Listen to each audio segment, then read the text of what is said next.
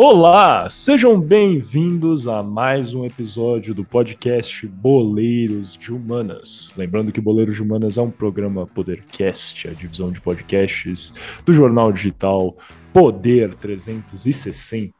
Como sempre, eu sou um de seus co-apresentadores, Miguel Galute Rodrigues, e estou aqui hoje nessa introdução só com Guilherme Ribeiro Paturi. Infelizmente, a gente está gravando de uma forma diferente hoje. O Gui vai estar tá presente com o Franco, eu vou estar tá presente com o Gui, só que nós três não vamos estar juntos em uma gravação só. A gente está tendo que gravar assim justamente para lançar na hora para vocês. Essa é a nossa convicção de fazer tudinho chegar na hora, no dia certo para vocês, mas enfim. Gui, como é que você tá hoje, cara, nessa nossa gravação aqui do podcast Boleiros de Humanas? Alô, alô, Miguel, alô, alô, Franco prontamente, mas agora não, né? Bom dia, boa tarde, boa noite, caros ouvintes, seja lá de onde você nos estiver escutando nesse mundo mundial. Um prazer enorme estar aqui, como sempre, Miguel. E é isso, cara, tradicional problema de agenda, mas não tem problema, estaremos todos juntos logo, logo outra vez. E começando aqui o programa com você, meu caro, mas terminando com o Franco. Então vai ser uh, uh, um tic-tac, na verdade, né, cara? Um tic-tac do Guardiola. Você quer dizer do Fernando Diniz, né, cara? Uma coisa clássica, clássica do Fernando Diniz. O Fluminense, inclusive, colocou o São Paulo na roda recentemente, cara.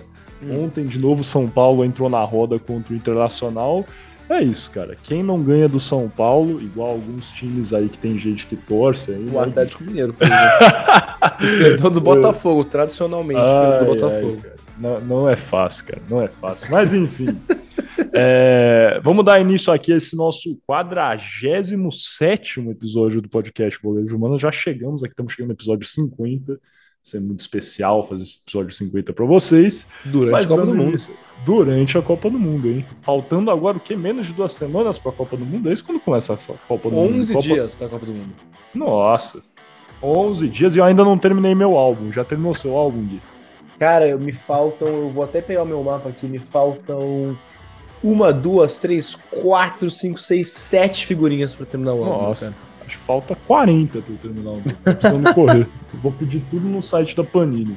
Enfim, 11 dias para começar a Copa do Mundo hoje, mas vai estar tá saindo na sexta-feira, então vai faltar 9 dias para começar a Copa do Mundo. Perfeito. É... Mas hoje a gente está gravando, gravando aqui na quarta-feira, dia 9 de novembro. E ontem os Estados Unidos foi às urnas, né? E é isso que a gente vai conversar aqui hoje. A gente vai falar sobre as midterm elections, é, ou as eleições de meio de mandato, eleições intercalares dos Estados Unidos.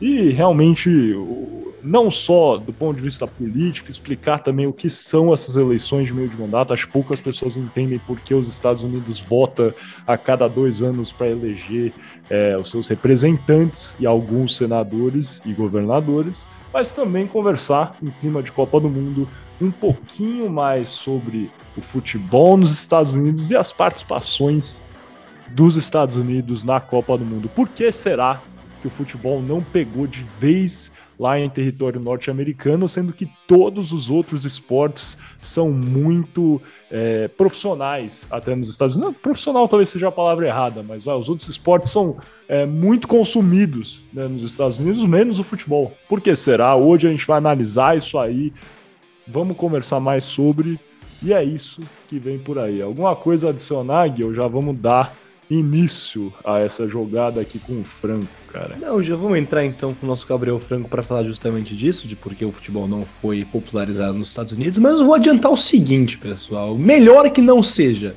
popularizado o futebol nos Estados Unidos.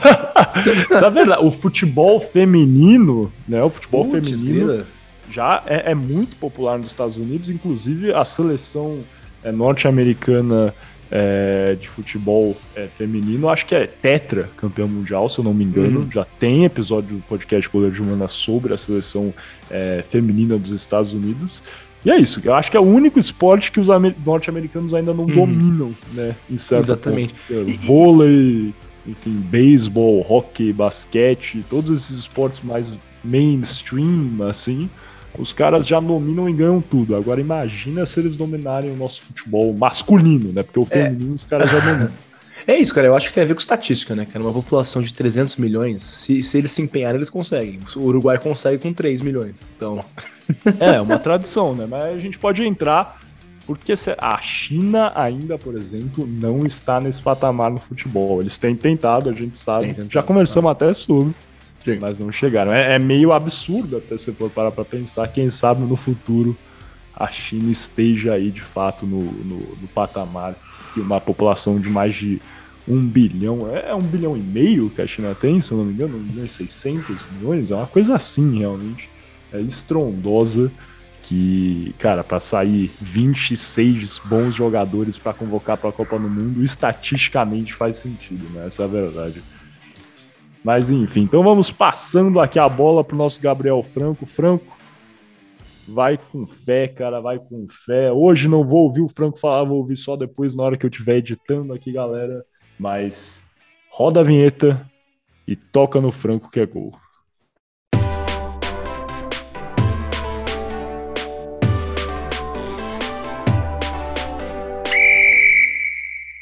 Começando então o primeiro bloco desse 47 episódio do Boleiro de Humanos, o nosso kickoff. Lembrando sempre que você está escutando o Boleiro de Humanas, um programa Podercast, o a divisão de podcast Jornal Digital Poder 360.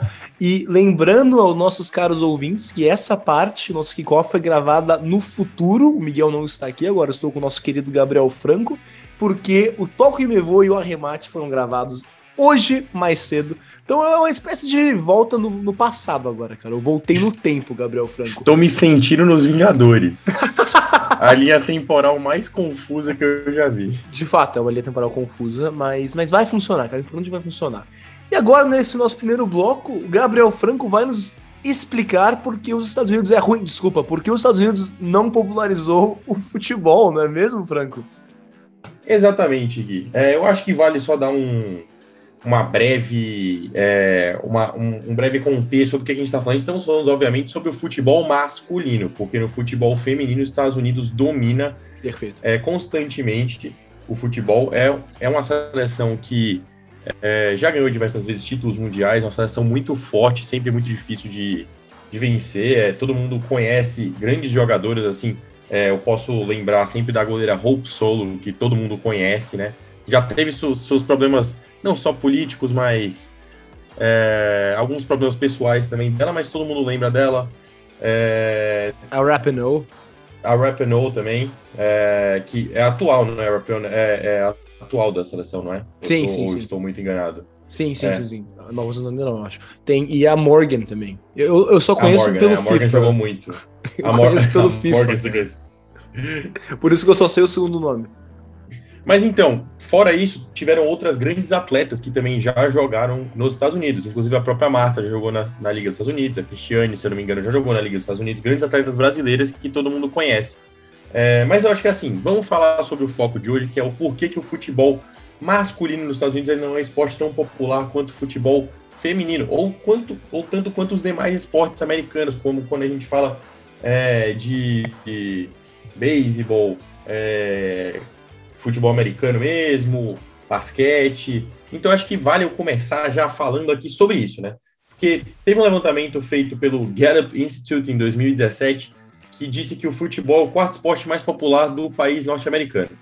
É, e é o esporte favorito de cerca de 7% da população americana. Então, cara, é um número considerável, sendo que nos Estados Unidos você tem diversas competições rolando, assim. É, você tem, além do futebol, você tem o hockey, você tem competição de badminton, você tem é, lacrosse, você tem vários outros esportes que são esportes nichados também, obviamente são muito nichados, por exemplo, lacrosse é extremamente nichado, mas que tem uma certa relevância, uma certa é, importância que o Brasil às vezes não dá. Não à toa os Estados Unidos ele é constante, vai constantemente bem nos Jogos Olímpicos, porque é um país, assim como a China, que consegue atender diversas camadas de esporte.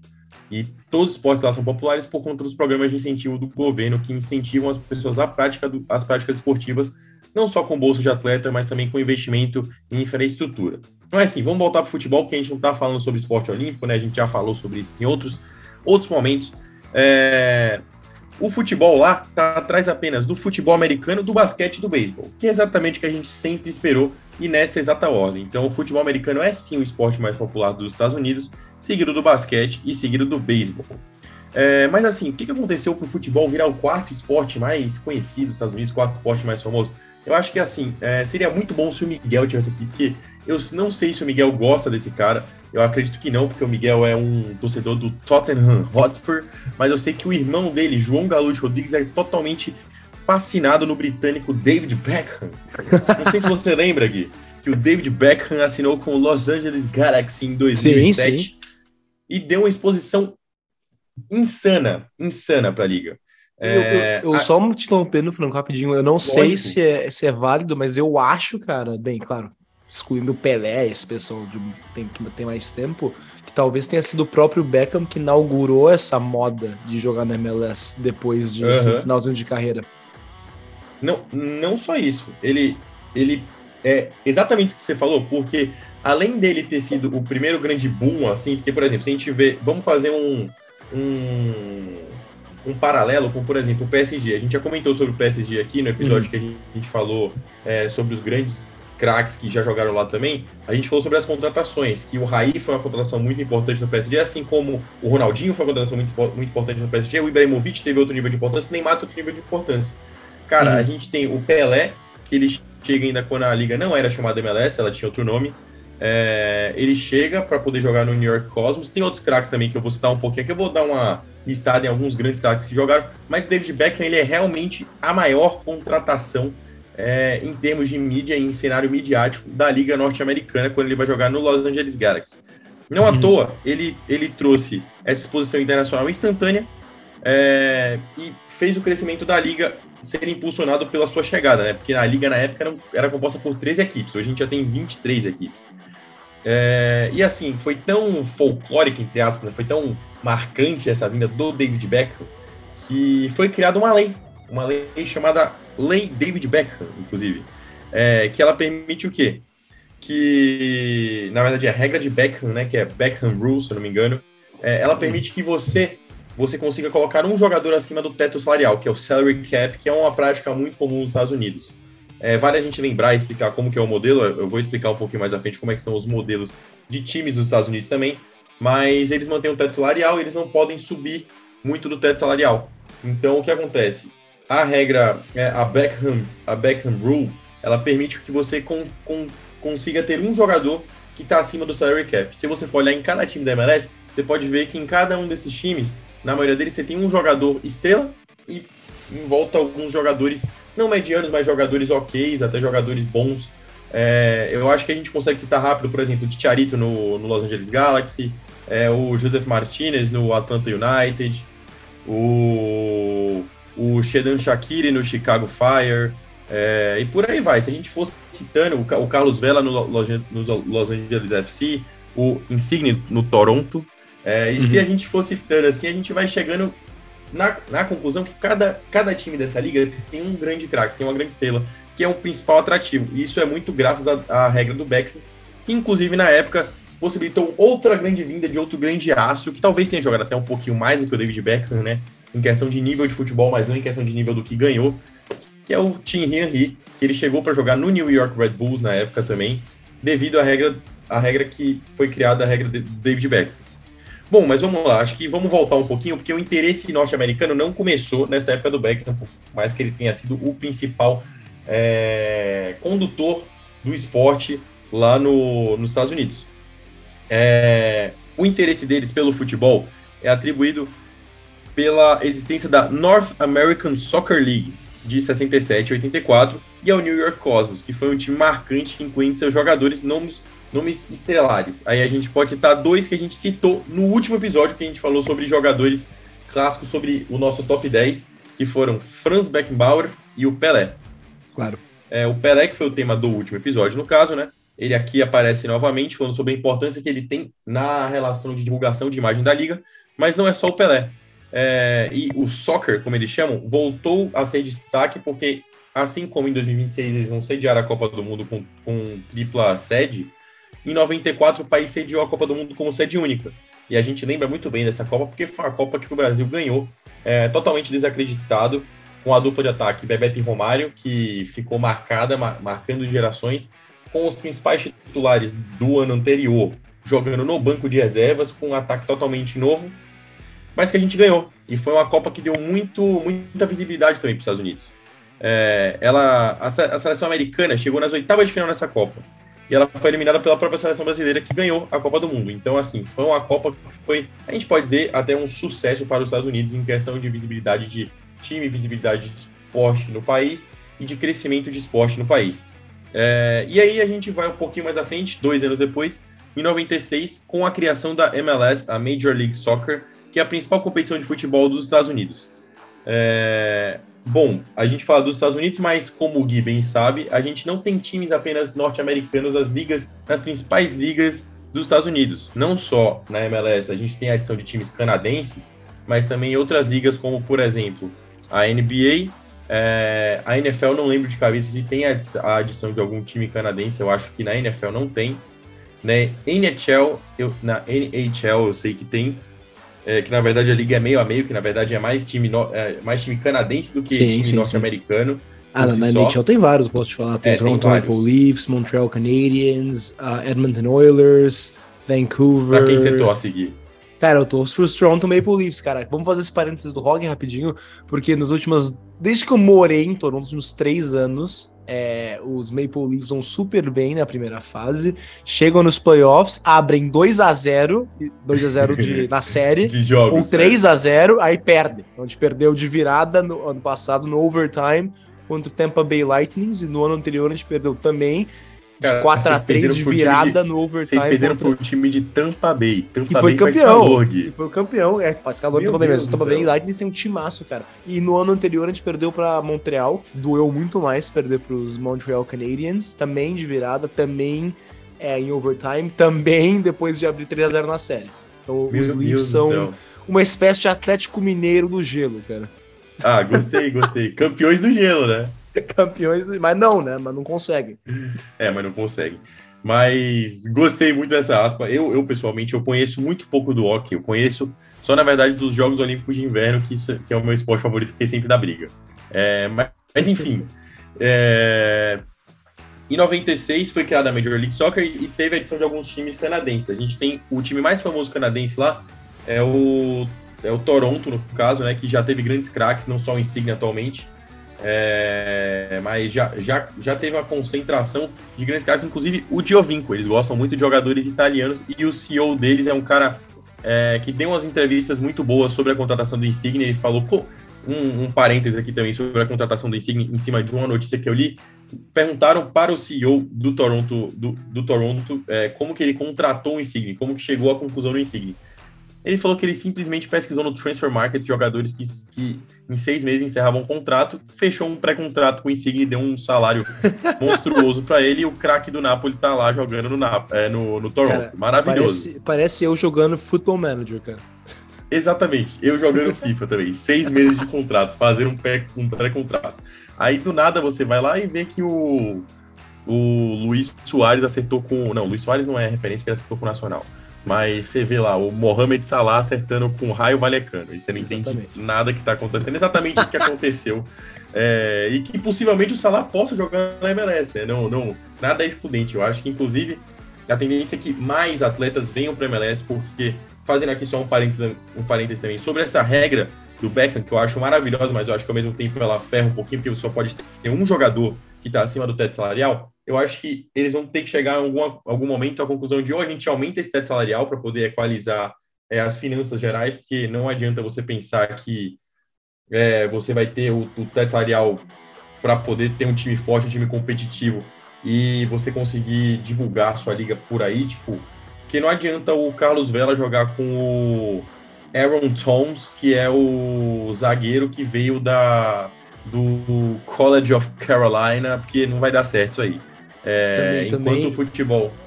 E Pode falar, não adianta o Wayne Rooney jogar bêbado, que ele fazia no DC Exatamente. no, é, exatamente. Exatamente. Meu jogador favorito, inclusive, mais admito que ele jogava bêbado. o Shrek. Mas sim, é, eu acho que essa regra precisa sim ser revista, porque a gente, a gente sabe que a liga é atrativa e muita gente gosta de morar nos Estados Unidos. Ó, é, eu acho que o primeiro jogador, se eu não me engano, de renome a jogar na, na, na liga foi o Valderrama. Que ele. Na, na MLS, no caso, né? E ele atuou, acho que foi pelo Tampa Bay. Olha o Tampa Bay de novo. Mas era o Tampa Bay Mutiny. É, a, o Tampa Bay, como você já sabe, é uma cidade da, é, da Flórida, né? Então, por isso do calor que eu falei com o Geek, seria que nem os. É, o Bulls do Rio de Janeiro ganharem a NHL, que nem o Gui falou. Mas tudo bem, nada, nada, é, nada disso, né? Mas então o Valderrama também jogou em outro time na, na MLS, que foi o Miami Fusion, e jogou pelo Colorado Rapids, onde ele encerrou a carreira. É, então vamos lá. Eu falei do Valderrama, falei do Pelé, falei do Beckenbauer. Quais jogadores jogaram na MLS? Não só na MLS, mas também na North American é, Football League, Soccer League. Jogou o Pelé, o Cruyff, o Best, o Eusébio, Beckenbauer, o Capita, que na verdade é o Carlos Alberto Torres, né? O Kaká, o Lampard, o Gerrard e o, o próprio Valderrama. Entre outros jogadores, como David Villa, que jogou, é, além do Steve D, o Frank Lampard, o, além, além, do Lampard, o, o, Steve D jogou também. É, a gente teve o Ashley Cole, que foi lateral do, do Los Angeles é, do Los Angeles Galaxy, entre outros jogadores, eu posso ficar aqui listando, porque uma clássica, um clássico movimento norte-americano é trazer um jogador que está em período de aposentadoria na Europa ou que está em declínio de carreira para jogar. Agora eles têm feito outros movimentos de mercado, como por exemplo, trazer jogadores que atuam em países sul-americanos, principalmente por conta da desigualdade econômica, e que eu vou citar um pouquinho mais abaixo aqui também. É, mas, por exemplo, a gente tem alguns jogadores, muitos jogadores argentinos jogando a MLS, inclusive jogadores que tiveram certa representatividade no futebol sul-americano recentemente. A gente teve o o Pete Martinez, que foi jogar no Atlanta United também, que já saiu, no caso, jogando na Arábia, na Arábia, se não me engano, hoje em dia. Eu acho que é no Al Nassr, se não me engano. É, fora o Pete Martinez, a gente teve também. A gente tem o Alan Franco hoje em dia, que é um, foi um zagueiro, um dos zagueiros destaques do Independ, do do Raci, não, do Independiente de, de Avejaneda no Campeonato Argentino do ano passado e também da Copa Sul-Americana que o, que o Independiente ganhou para cima do Flamengo em 2000 17 ou 18, se eu não estou enganado. Não, 17, se eu não estou enganado. 17. É, a gente tem o Ezequiel Barco, que hoje em dia joga no River Plate, mas que foi jogar no Atlanta United também, antes do Pete Martins, ou logo depois que o Pete Martins saiu. É, o Thiago Almada, que é uma das revelações do Vélez Sarsfield, que está jogando hoje em dia na MLS. Entre outros jogadores também, que eu posso aqui ficar, como eu já falei, citando o dia inteiro, mas é um estilo novo de investimento que a MLS está fazendo, que vai conseguir sim melhorar um pouquinho o futebol melhorar aos poucos, porque, como eu já disse, não adianta jogar com o Adam Johnson da University of Carolina e aí o lado dele ter o do David Beckham contra o Thierry Henry e o, e o Dwayne James da University of Tampa Bay. Então não adianta. Você precisa ter esse investimento e eu acho que é um movimento que os Estados Unidos está fazendo. É, e assim, o futebol ele não tem ainda uma média de público extremamente alta que nem os demais que nem as demais modalidades nos Estados Unidos. E eu falo, pô, por quê? Porque eu acho que, se eu não me engano, a média de público da MLS na última temporada, temporada de 2022, foi de 22 mil pessoas. É, mas por que disso, cara?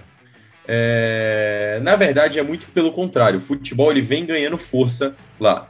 Eu acho que desde a chegada desses grandes craques, é, o investimento de televisão ele tem aumentado, então tem chegado assim ao público. A gente viu, por exemplo, na temporada que o Atlanta United foi campeão, que o Atlanta teve, é, teve no, no estádio dele quase que o público tomando o Mercedes-Benz Stadium é, em todos os jogos. Em todos os jogos eles tiveram um, uma grande atração de público. Então, assim, é, questão de investimento televisivo, infraestrutura, contratações, vem tudo crescendo. É bem verdade que a base norte-americana ainda não é das melhores. E o salary cap acaba atrapalhando um pouquinho. O salary cap é o teto salarial, né? É, ele acaba atrapalhando um pouquinho os clubes de montarem seleções galácticas é, com jogadores extremamente desatrativos ao público, que eu acho que ajudaria a impulsionar cada vez mais o futebol nos Estados Unidos. Uma opinião pessoal minha, que eu acho que esse investimento, essa atração de grandes jogadores, mas se eles não fossem só um único jogador em um, em um clube, mas forem sim vários, você teria muito mais atratividade, porque é muito legal, por mais que você não goste de futebol, eu sei disso porque já fui com pessoas que não gostavam de futebol, a Copa do Mundo, você vê um grande aço em campo é, realmente é, é, legal você falar, puta, já vi o Cristiano Ronaldo jogando. Então é algo diferente assim. É, mas sim, esse salary cap que impossibilita os clubes de montar seleções galácticas com jogadores extremamente atrativos ao público, principalmente por se tratarem de franquias. é, com donos que prezam pelo não déficit da instituição. Vamos lá, qual é a principal diferença é, que a gente vê, por exemplo, da SAF no futebol brasileiro para os grandes clubes? Porque a SAF ela tem um dono único. Se vamos pegar o Botafogo, por exemplo, o dono do Botafogo é o John Textor, que ele é dono de outros clubes, não só, não só o Botafogo. Assim como o Ronaldo é dono do, do, do Real. Esqueci o, o nome do time do, do Ronaldo na Espanha. É, eu sei que é um time roxo, esqueci o nome dele. Mas é tudo o, bem. É Real o, Valladolid. É o Valladolid, isso. É o Valladolid. É, assim como ele, ele. Pode ser que ele não, não seja um dono único. Por, é, por exemplo, se eu não me engano, o próprio John Textor é dono do, de um time de beisebol. É, mas assim, ele preza pelo pelo up financeiro da, da instituição sempre. O clube ele deixa de ser tratado como um clube, é tratado como instituição. Então essa regra, ela reverbera e ela gera um bem-estar financeiro para o clube, para que assim ele consiga investir. A gente vê nas outras competições, por exemplo, o, no basquete e na NFL, que o salary cap ele é extremamente respeitado. E diferente, por exemplo, na Fórmula 1, onde a gente tem diversas vezes os, as, as montadoras, as grandes escuderias é, ultrapassando o salary cap, que nem a Red Bull ultrapassou o salary cap recentemente, ou melhor, o teto de investimentos lá, né, que é chamado, não é salary cap, porque não é de salário, mas é de investimento. É, se eu não me engano, acho que a Ferrari também ultrapassou o teto de investimento, a Mercedes estava para ultrapassar. Lá eles respeitam, respeitam muito bem, porque é uma norma, né? Eu acho que é muito cultural do americano. Você vê tudo como se fosse um negócio. É, mas sim, esse investimento ele já é maior do que o investimento feito no Brasileirão, por exemplo. É, não só por conta da desvalorização do real em detrimento ao dólar, mas porque eles veem que esse investimento é importante. Por exemplo, no Brasil é muito difícil um clube pegar e contratar o Ticharito diretamente da Europa, que é o que o Los Angeles Galaxy fez. É, mas sim, isso tudo indica que a MLS realmente é muito assistida nos Estados Unidos, verdade? Mentira, ainda não. É, a liga de futebol mais assistida nos Estados Unidos, eu quero ver se o Gui sabe qual que é. Chute uma liga, Gui. Cara, tem que ser a Premier League, cara. Tem que ser.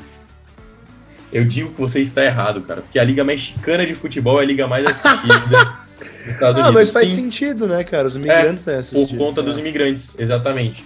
Eles têm muitos imigrantes e essa região é, fronteiriça aos Estados Unidos, no caso, o México, o país do o vizinho do sul, como eles chamam, né, os vizinhos de baixo, é, eles têm bastante influência no futebol. O Chivas Guadalajara, se não me engano, ele tem a maior torcida do mundo, né? Torcida, eu digo, não que nem o Manchester United que fala que tem 300 milhões de torcedores, porque não tem, né, cara? Não tem 300 milhões de torcedores, pelo amor de Deus, né? É, o Chivas, ele tem a maior torcida do mundo junto do Flamengo, acho que os dois times eles totalizam 30 milhões de torcedores, É, então eles ficam empatados com a maior torcida regional é, no mundo, não só regional porque eles moram nos Estados Unidos, é, a grande parte das pessoas moram nos Estados Unidos, e esse, essa imigração, essa grande quantidade de imigrantes nos Estados Unidos faz com que a Liga Mexicana seja a liga mais assistida de futebol nos Estados Unidos. Mas aí, aí que chega, você falou da Premier League, é, ainda é possível você assistir a maioria dos campeonatos internacionais com frequência na TV aberta ou em muitos dos serviços digitais nos Estados Unidos. A Premier League, em particular, faz um trabalho excepcional há anos com sua transmissão. É, muitos dos ingleses preferem assistir aos jogos com os locutores da NBC, é, da NBC, detetora dos direitos em inglês, do que os comentários originais da Sky Sports no Reino Unido. Uau. E aí eu é, é, um- é uma informação que eu fiquei surpreso também, Hum. mas que não tão surpreso, principalmente porque eu acompanho a Sky Sports no, no, no Instagram, no Twitter, e eles fazem uns comentários que, que realmente me deixam com a pulguinha atrás da orelha, como por exemplo a comparação dos atacantes brasileiros convocados hoje, o por que não convocamos o Bob Firmino. Mas tudo bem, é, não vamos entrar nesse mérito. é, não quero entrar nesse mérito porque, Porque o, é a opinião deles irritado. também. Pensando no pombo, ele fica irritado. É melhor não entrar nisso. Não, mas é, é, não, não vamos entrar nesse mérito também. Gosto muito do Pombo como pessoa, é, e é isso. É, mas sim, é, também é possível você assistir a Liga. é, você consegue assistir a Série A italiana, a Bundesliga, o Campeonato Argentino e até mesmo o Brasileirão, apesar de não ser tão popular assim. E isso é impressionante pela quantidade de brasileiros que a gente tem, por exemplo, na Flórida. É, mas tudo bem. Isso deixa inquestionável é, eu acho que o que deixa mais inquestionável, na verdade, o do futebol na América, é, na América eu digo nos Estados Unidos, né? Vamos, vamos ser bem diretos e retos, porque lá não é América, lá é os Estados Unidos. A América é o continente inteiro. É, não é disponibilidade do, ou os números de audiência, mas sim os valores de contratos de mídias anuais. Nos Estados Unidos, nada fala mais alto do que os investimentos.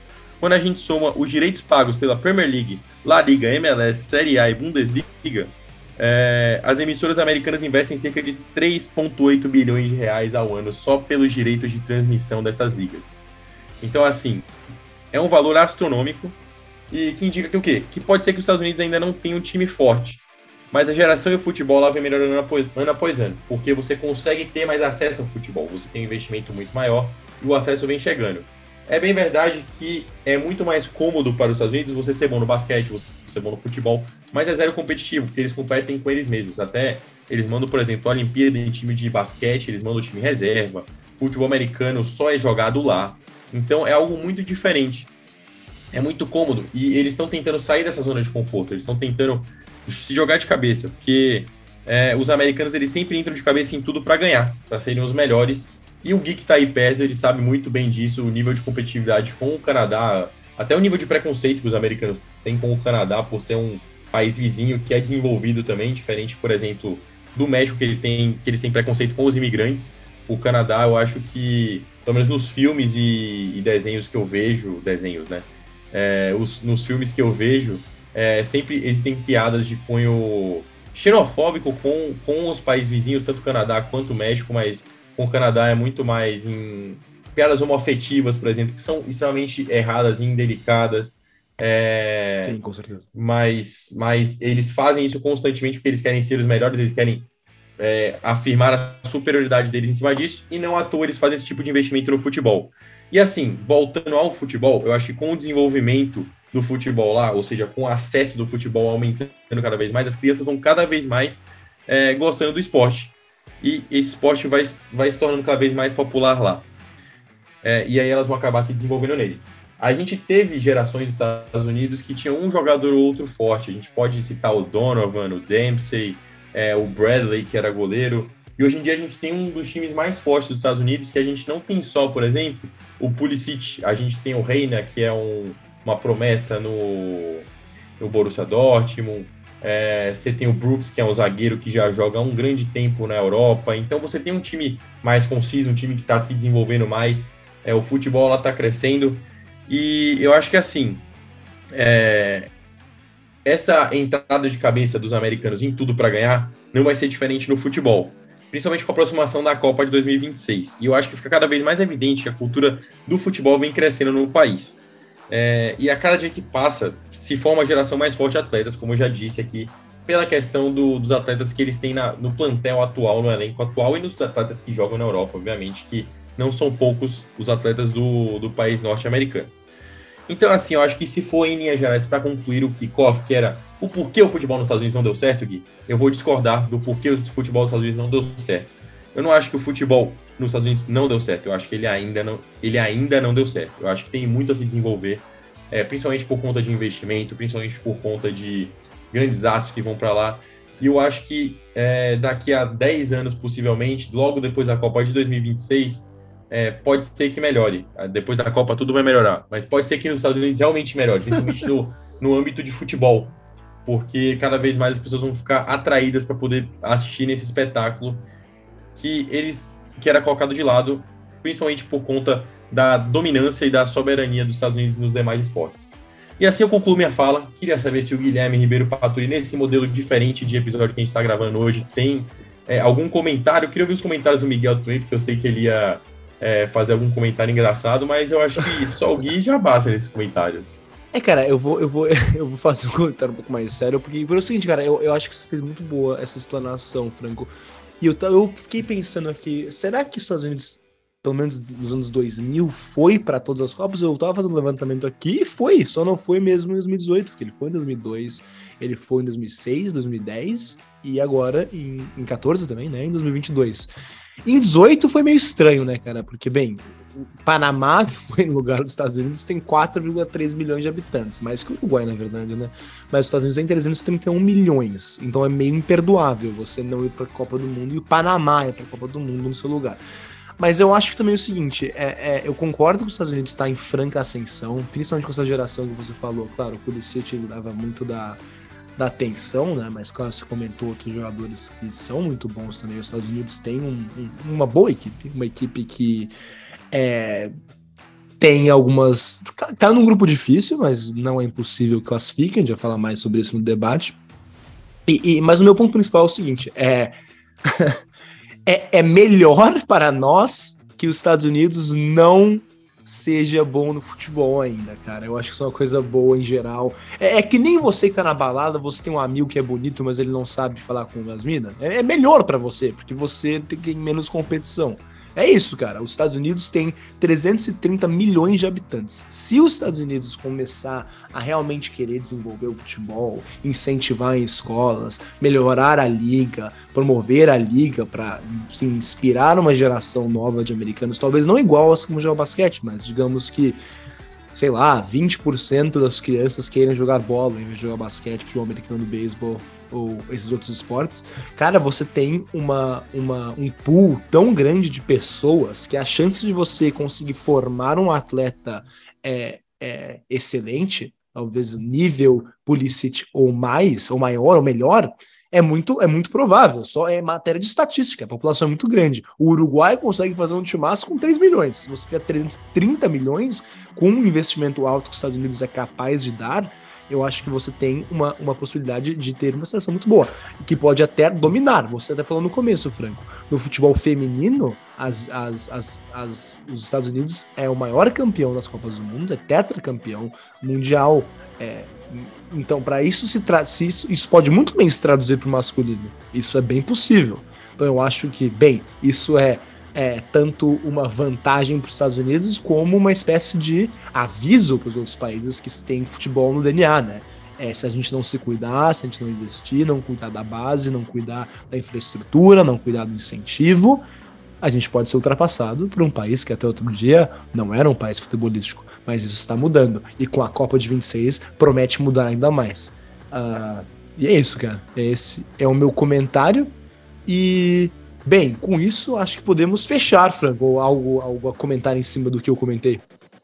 Eu acho que não, acho que inclusive a gente deixa mais para o debate sobre aspectos futebolísticos atuais americanos e eu concordo em suma com tudo que você falou. Gui.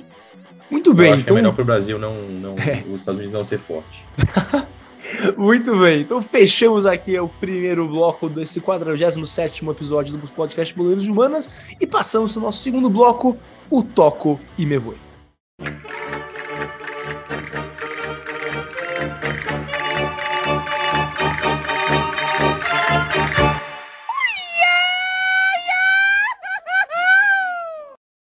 Muito bem, depois dessa bela exposição do Gabriel Franco, que eu ainda não escutei, então eu não vou fazer nenhum comentário sobre ela, porque estou gravando com o Miguel ainda. Eu estou na parte do Franco também, mas neste momento em que estou gravando a parte, o segundo bloco do podcast Mulher de Manos, eu não escutei, não sei ainda o que dirá nosso querido publicitário Gabriel Franco. Mas é, uma, é uma espécie de de volta pro futuro, isso aqui que a gente tá gravando, Exatamente. né, rapaziada? Exatamente. Mas tudo bem.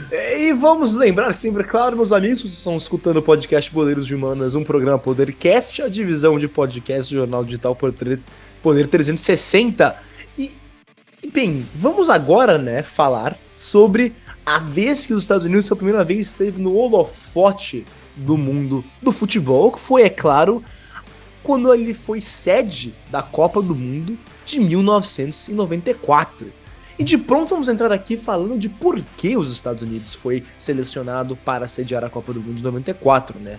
Porque esse, todo esse processo seletivo chegou ao seu clímax no dia 4 de julho de 1988, alguns anos antes, quando os Estados Unidos, o Marrocos e o nosso querido Brasil esperavam a decisão final do Comitê Executivo da FIFA para decidir qual dos três sediaria o Mundial de 94. E para quem não sabe, meus caros, o Brasil na verdade era o favorito dos três no começo para sediar a Copa do Mundo, mas, claro, acabou não acontecendo. E como sabemos, os Estados Unidos acabou levando, recebendo um pouco mais da metade dos votos do Comitê Executivo.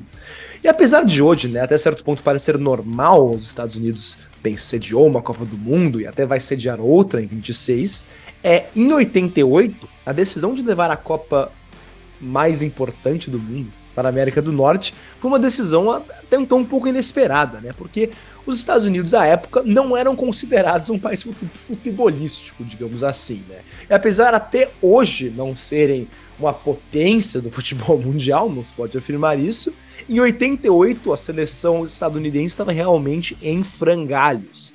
Em 88, os Estados Unidos não disputavam uma Copa do Mundo desde 1950. Então, 38 anos de seca, 38 anos sem participar do Mundial. E apesar do país ter se classificado para a Copa de 90 na Itália, o país chegou em último no seu grupo, perdendo todas as partidas e, consequentemente, não pontuando, sendo derrotado por 5 a 1 pela Tchecoslováquia, por 1 a 0 pela Itália e por 2 a 1 pela Áustria. Também perdeu para seleções que também não são consideradas grandes potências afora de talvez a Itália. Mas apesar desse péssimo histórico recente no campo, a FIFA acreditava em 88 que levar a Copa do Mundo aos Estados Unidos poderia ajudar a popularizar o esporte no país. E caso fosse bem sucedido essa popularização, a Copa poderia abrir as portas para um multibilionário mercado não explorado pelo esporte. E, e a decisão de levar a Copa para os, para os Estados Unidos foi ainda mais polêmica, porque o país nem sequer tinha uma liga de futebol profissional. A North American Soccer League, que foi a Liga Nacional dos Estados Unidos, foi extinta em 1984 por falta de interesse do público. E a FIFA foi duramente criticada por escolher levar a Copa do Mundo para um país que nem sequer tinha liga de futebol, que é realmente um absurdo quando você para para pensar. Né? E por isso, a FIFA obrigou os Estados Unidos a fundarem uma nova liga, que começou suas operações em 1984 e 96, três anos após a Copa do Mundo de 94, mas foi fundada oficialmente em 1993, um ano antes da Copa do Mundo. Que é, foi qual liga? A minha, a sua, a nossa Major League Soccer, MLS, que está aí até hoje. E, e Bem, agora depois de entender um pouco de por que a FIFA escolheu os Estados Unidos como sede para a Copa de 94, vamos falar então para o torneio em si. E para começar, Miguel, a Copa do Mundo Zeu teve nove cidades sedes. E essas sedes foram interessantes, meu caro, porque não são lugares que você esperaria que sediariam uma Copa do Mundo. Vamos começar pelas cidades. A primeira sede foi em Pasadena, na Califórnia. A segunda, em East Rutherford, em Nova Jersey. A terceira, Pontiac, em Michigan. A quarta, Stanford, na Califórnia. A quinta, a primeira normal, Dallas, no Texas, depois Chicago, Illinois, Orlando, na Flórida, Foxborough, Massachusetts e Washington, D.C., a capital. Mas não é completamente aleatório, né? Então, se vou, vou explicar aqui rapidamente, a Pasadena é um subúrbio de Los Angeles, East Rutherford pode ser considerado um subúrbio de Nova York, Pontiac pode ser considerado um subúrbio de Detroit e Stanford um subúrbio de São Francisco, e Foxborough, um subúrbio de Boston. Então, apesar de passar para a história que Pasadena foi uma cidade sede, por exemplo, na verdade é, pode-se argumentar que a cidade sede de fato foi Los Angeles. Mas fica aí esse, esse asterisco histórico, né? E, e todas essas nove sedes espalhadas pelo país garantiram que boa parte dos Estados Unidos foi representado na Copa do Mundo de 94, né? E, e Agora, passando para falar em termos de classificação, as seguintes seleções foram aos Estados Unidos em 94. Pela Confederação Asiática de Futebol foram a Arábia Saudita e a Coreia do Sul. Pela Confederação Africana de Futebol, a CAF, foram Camarões, Marrocos e Nigéria. Pela CONCACAF foram México e os anfitriões Estados Unidos. Pela CONMEBOL, Argentina, Brasil, Bolívia e Colômbia. E pela UEFA, incríveis 13 seleções foram classificadas, que foram a Bélgica, Bulgária, Alemanha, Grécia, Itália, Holanda, Noruega, Irlanda, Romênia, Rússia, Espanha, Suécia e Suíça. E, e podemos ver aqui, né, que tivemos algumas algumas participações, algumas não participações notáveis. Né? Por exemplo, a França não participou desse Mundial, o Uruguai não participou desse, desse Mundial, uh, o próprio Portugal também não participou desse Mundial. São seleções que hoje vemos como bem fortes seleções, que, que têm uma grande tradição futebolística e que até ganharam a Copa do Mundo recentemente, como o caso da França, ou chegaram longe, como o caso do Uruguai, não estavam nesse, nessa Copa do Mundo. E, e essas seleções, né, que eu acabei de falar, foram sorteadas em seis grupos de quatro seleções. E desses, os dois primeiros colocados passariam para as oitavas, juntamente com os quatro melhores terceiro, terceiros colocados. Isso é algo que, claro, não acontece mais. E essa foi, salvo engano, a última Copa do Mundo a classificar terceiros colocados. E por isso, no grupo A, classificaram-se para as oitavas a Romênia com 6 pontos, a Suíça com 4 pontos e os Estados Unidos com 4 pontos. No grupo B, o Brasil com 7 pontos e a Suécia com 5 pontos. No grupo C, a Alemanha com 7 pontos e a Espanha com 5 pontos. No grupo D, a Nigéria com 6 pontos, a Bulgária com 6 pontos e a Argentina com 6 pontos. Sim, os três com 6 pontos. No grupo E, se classificaram o México com 4 pontos, a Irlanda com 4 pontos a Itália com 4 pontos. Sim, novamente, os três com 4 pontos. E por último, no grupo F, a Holanda com 6 pontos, a Arábia Saudita com 6 pontos e a Bélgica é isso mesmo, com 6 pontos. Mais uma vez, os três com 6 pontos. E, e, nas oitavas de final, meu caro, a Romênia é, disputou com a Argentina e venceu a Argentina por 3 a 2 chegando de forma surpreendente às quartas. A Suécia foi sorteada para jogar com a Arábia Saudita e a Suécia venceu por 3 a 1 A Holanda enfrentou a Irlanda e venceu por 2 a 0 o Brasil venceu os anfitriões Estados Unidos por 1 a 0 com gol de Bebeto, eliminando então o país sede. A Bulgária disputou com o México e despachou o México nos pênaltis após o empate por 1 a 1 no tempo normal. A Alemanha disputou com a Bélgica e venceu por 3 a 2 e a Itália passou pela Nigéria por 2 a 1 na prorrogação após empate de 1 a 1 no tempo regulamentar. E a Espanha categoricamente goleou a Suíça por 3 a 0. Agora, nas quartas, a Suécia venceu a zebra Romênia nos pênaltis, após empate por 2 a 2 O Brasil venceu a Holanda por 3 a 2 com gols de Romário, Bebeto e Branco. E a Bulgária, outra zebra, venceu a Alemanha por 2 a 1 chegando às semifinais de forma bastante surpreendente. E a Itália venceu a Espanha por 2 a 1 Agora nas semifinais, o Brasil venceu a Suécia pelo magro placar de 1 a 0 gol de Romário aos 35 minutos da etapa complementar. E a Itália despachou a zebra Bulgária por 2 a 1 com dois gols de Roberto Baggio. E antes de chegar à final, Miguel, acho interessante conversar rapidinho, abrir um parênteses para falar sobre a Itália. Porque vamos colocar a lupa sobre a campanha italiana. A Itália passou para as oitavas como a quarta melhor terceira colocada. Levou a última vaga das terceiras colocadas para ir para sair da fase de grupos. E não só isso, mas penou para passar da Nigéria nas oitavas, vencendo na prorrogação e fazendo 2 a 1 em cima da Espanha só aos 43 minutos do segundo tempo. Então, por isso, eu acho que posso dizer que o único jogo, entre aspas, tranquilo da Itália tenha sido justamente o jogo contra a Bulgária, quando a seleção europeia abriu 2 a 0 sofreu um gol, então fechou o primeiro tempo por 2 a 1 mas mesmo assim segurou o placar no segundo e passou por 2 a 1 para a final. Mas também era a Bulgária, né? Que, claro, uma, uma, uma teve uma campanha histórica, mas ainda é a Bulgária. Não, o meu claro. caro Miguel, o senhor opina dessa campanha da Itália até a final? Eu acho que a Itália, historicamente, funciona assim, né? Um dos. Vai, a, a gente sabe, se a gente for colocar aqui numa prateleira dos grandes times em Copas do Mundo, logicamente tem outras potências que surgem, aí França agora com os dois títulos. Mas enfim, historicamente, acho que os quatro times que disputam Copas no geral são Brasil, Alemanha, Itália e Argentina. E é isso, né? A gente sabe disso. E a Itália é tetracampeã, não se classificou para a Copa de 18, não se classificou para a Copa de 2022, mas é mas é isso, o pessoal esquece, a Itália é isso mesmo. Foi assim quando a Itália ganhou em 2006, cara, aos trancos e barrancos, dificuldade contra times como a Austrália, dificuldade contra times como é, Coreia do Sul. Coreia do Sul, inclusive, que em 2002 eliminou a Itália, tá? É, muitos italianos falam até hoje que isso aí, esse jogo foi roubado, sabe o que?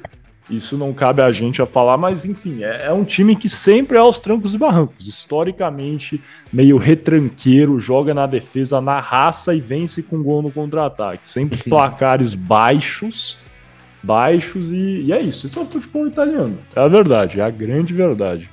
Futebol muito forte, muito raçudo, muito é, assim fervoroso, mas não é sempre o futebol vistoso. Eu acho que isso demonstra nas participações, tanto em 94, em 2006, É, em 1982, quando venceu, também o time que vence o, o, Brasil, né, a grande seleção brasileira do Zico e do Tele Santana, o time da Itália era trancos e barrancos. O Paulo Rossi, que né, saudoso Paulo Rossi, que morreu outro dia, falou isso exatamente, que se o Brasil jogasse mais 10 jogos, né, mais 9 jogos contra uh, a Itália, o Brasil provavelmente venceria a 9 deles. Foi uma sorte, entre aspas, que a Itália venceu o Brasil naquele dia. Mas é isso, a Itália é um time que historicamente pena para passar. Mas geralmente quando deixa chegar, aí ninguém segura. É isso. Pode perceber. É, é raro quando a Itália engrenha que não chegue na final, na semifinal. Sempre tá lá. Sempre tá lá. Mas é isso. Inclusive, né? Isso é uma coisa que é verdade. A Copa de 2018, eu acho que é a prova da minha teoria que eu falei antes, foi a primeira na história que não teve Itália, Alemanha, Argentina ou Brasil nas semifinais. A única, única Correto. da história Correto. que não teve esses quatro times. Então demonstra a tradição. Mas é isso. A Itália, quando chega, assusta ou ganha. Agora o difícil às vezes é chegar. Mas eu acho, e é uma bela análise. Para começar, vamos começar para usar um país antes de comentar a sua análise. Que a Copa de 2018 é realmente muito estranha, né? A semifinal com França, Bélgica, Croácia e Inglaterra é algo que Bem, como você falou, nenhuma dessas seleções à época tinha mais de uma Copa do Mundo e duas delas tinham zero, o que é bem Exato. incomum, o que é bem incomum para você para uma, bem, para uma semifinal de Copa do Mundo.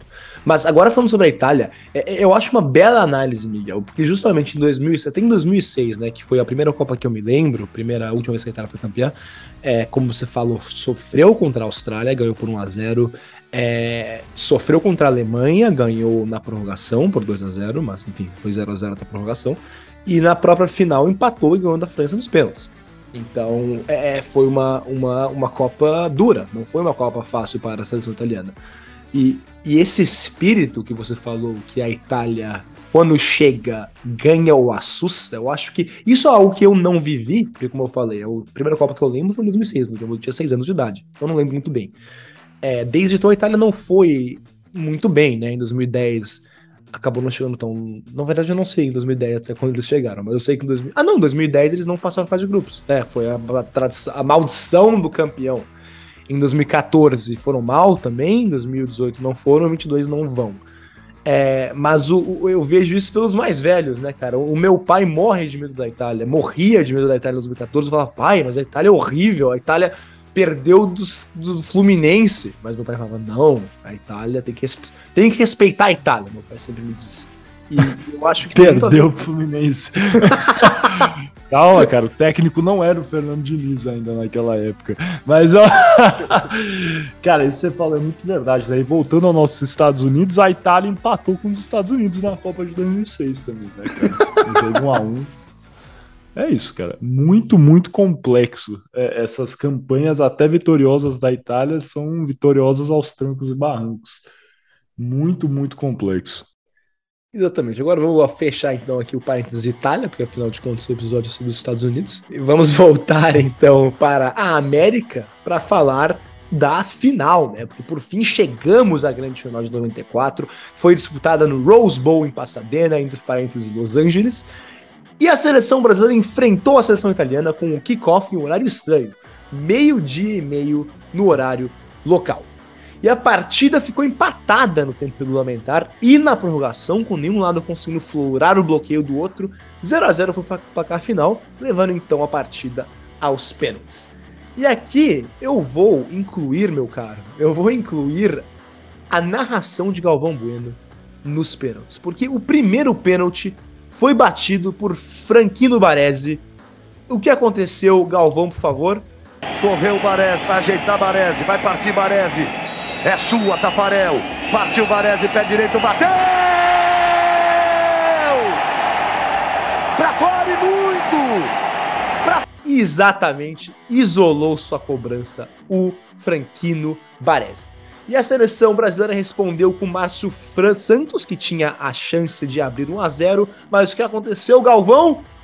O Brasil inteiro e você, Márcio Santos. Partiu, bateu, pegou Palhuca.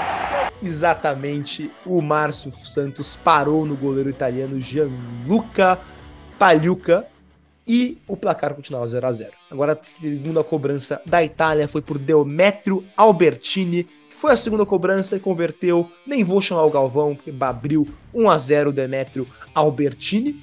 Mas agora a resposta do Brasil veio com o Romário, que pegou a bola e marcou, não é mesmo, Galvão? Momento de angústia. Partiu Romário, pé direito, bateu, vai gol! Gol do Brasil, Romário! Exatamente após bela cobrança no canto superior esquerdo de Pagliuca, 1 a 1. E agora a próxima cobrança foi de Alberto Evani, terceiro cobrador da Itália. Novamente não vou chamar o Galvão porque ele marcou bem após forte cobrança no centro do gol, abrindo 2 a 1 para a Itália. Agora Branco foi o próximo a bater da seleção brasileira, empatou batendo no canto direito, deslocando o Palhuca para a esquerda, na voz de Galvão Bueno. Branco e Palhuca. A Itália fez dois. Lá vai Branco. Vai partir a bomba na perna esquerda. Partiu Branco, bateu, é gol! Exatamente 2 a 2 empatada a disputa.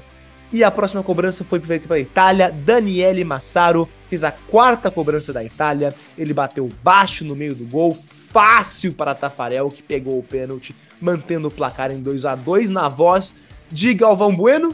Partiu Massaro, pé direito, bateu. Tafarel! Vai que é sua, Tafarel! Vai que é sua, Tafarel! Vai que é sua, Tafarel! Agora, a última cobrança do Brasil, eu não vou nem falar, eu vou só deixar o Galvão narrar a cobrança do capitão Dunga. Ele e o Palhuca. Partiu Dunga, pé direito, bateu! É gol! É gol! É gol! Gol! Do Brasil! E para terminar as, as, as penalidades máximas, a última cobrança, é claro, histórica, baixa extrema pressão, o craque da Itália, Roberto Baggio, pegou a bola e. Baggio e Tafarel! Vai partir, vai que é sua, Tafarel! Partiu, bateu, acabou! Acabou! É tetra! É tetra! É tetra!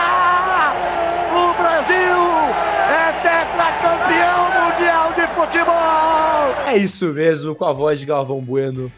É tetra, acabou. O placar final nos pênaltis foi 2 Itália, 3 para o Brasil e, consequentemente, o tetra mundial.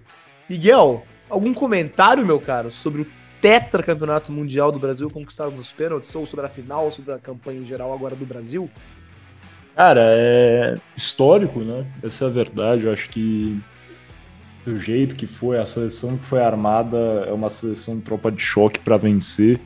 Três volantes, né? Dunga, é, Zinho, Zizinho. É, é, complexo, é um ferrolho mesmo. Feito justamente para ganhar, porque o Brasil tava 24 anos sem ganhar. Jamais o Brasil tinha ficado tanto tempo sem ganhar e agora tá igualando, né? Se não for campeão nessa Copa. Faz em 20 anos que o Brasil foi campeão na, no Japão e na Coreia, né? E essa agora é a última chance do Brasil não igualar esse recorde meio sinistro, se podemos chamar assim, né? É, tenho fé que o Brasil vai vencer essa Copa, acho que é sim. A gente já conversou aqui várias vezes sobre isso, mas é sim um dos grandes favoritos. E a verdade é essa, vamos torcer, vamos torcer pro pessoal se inspirar na Copa de 1994. Eu acho que às vezes é isso, né? O Brasil é muito cobrado para jogar o futebol arte, para ser é, campeão dando show. E, mas para ser completamente honesto, tem vezes que o mais importante é vencer. E é por isso que a Alemanha sempre chega, acho que avassaladora no geral, porque é um futebol sério. A frase do Gary Lineker ecoa muito, né? O futebol é um jogo é, de 90 minutos com 11 contra 11, no final os alemães sempre ganham. É isso, os caras entram sério, nunca tem dividida perdida para os caras, correm o tempo inteiro, chutam firme. E acho que a seleção de 94 era isso, era uma seleção brasileira, alemã, que jogava para ganhar. O Romário e o Bebeto na frente deram um show, isso é verdade, jogaram muito bem, mas foram sérios. Fizeram gol, era pouco drible, muito gol, e é isso. É isso que o Brasil tem que se inspirar para não igualar esse recorde é, de 24 anos sem vencer uma Copa. Eu concordo. E só antes de eu continuar, Miguel, vou abrir uma rápida conversa com você sobre um tema que eu vi, cara, recentemente no TikTok, que eram os ingleses, cara, dizendo que o Brasil vive de 2002 a 20 anos e que não teve nenhuma participação expressiva em Copa do Mundo desde 2002. Eu acho isso um absurdo. Porque, assim, vamos lá, é, perder de 7 a 1 é, é ruim, é horrível, é histórico, mas, cara, você não pode é, é, é, tirar o fato de que o Brasil chegou numa semifinal de Copa do Mundo em 2014, eliminando fortes seleções, uma boa seleção da Colômbia, uma boa seleção do Chile. Até, até no próprio 2010, eu diria que o Brasil não passou vexame, a virada contra a sim, foi ruim, foi triste, mas não foi algo absurdo. O Brasil teve uma Copa do Mundo razoável em 2010. É, e, e, em 18 eu acho que talvez seja pior depois de 14, né? Eu acho que não podemos normalizar perder para a Bélgica é, mesmo tendo uma geração de ouro. Mas enfim, eu queria saber do seu, seu take nessa, cara. Se o Brasil vive de 2002 até hoje ou se teve outras participações ok ou boas em Copas do Mundo desde desse Cara, esses, esses ingleses estão agora tirando qualquer nacionalismo, patriotismo ou do lado. Esses ingleses estão malucos, né, cara? Essa é a verdade, porque a gente não vive de 2002, a gente vive de cinco estrelas, vive de 2002, vive de 94, vive de 70, vive de 66, desculpa, é, 58 e 52, 66 não, que a gente não venceu, né? 66 foi a Copa perdida, né? Isso. Mas é isso, a gente, a gente vive dessas cinco estrelas, cara, e a gente vai continuar a construir isso. Acho que o Brasil aí, como a gente já viu em 94, é, mudou o jeito de jogar para ganhar, ganhou. Pode acontecer de novo. Acho que o futebol do Brasil agora é objetivo. Tem jogadores que oferecem sim um pouco daquele futebol arte, alegria nas pernas, pique Bernard que a gente teve sempre. que aí a gente tem Vini Júnior, tem Anthony, tem um pouco disso, a essência do futebol brasileiro, mas também tem jogadores muito sérios. O meio do Brasil com Casemiro é um meio muito robusto.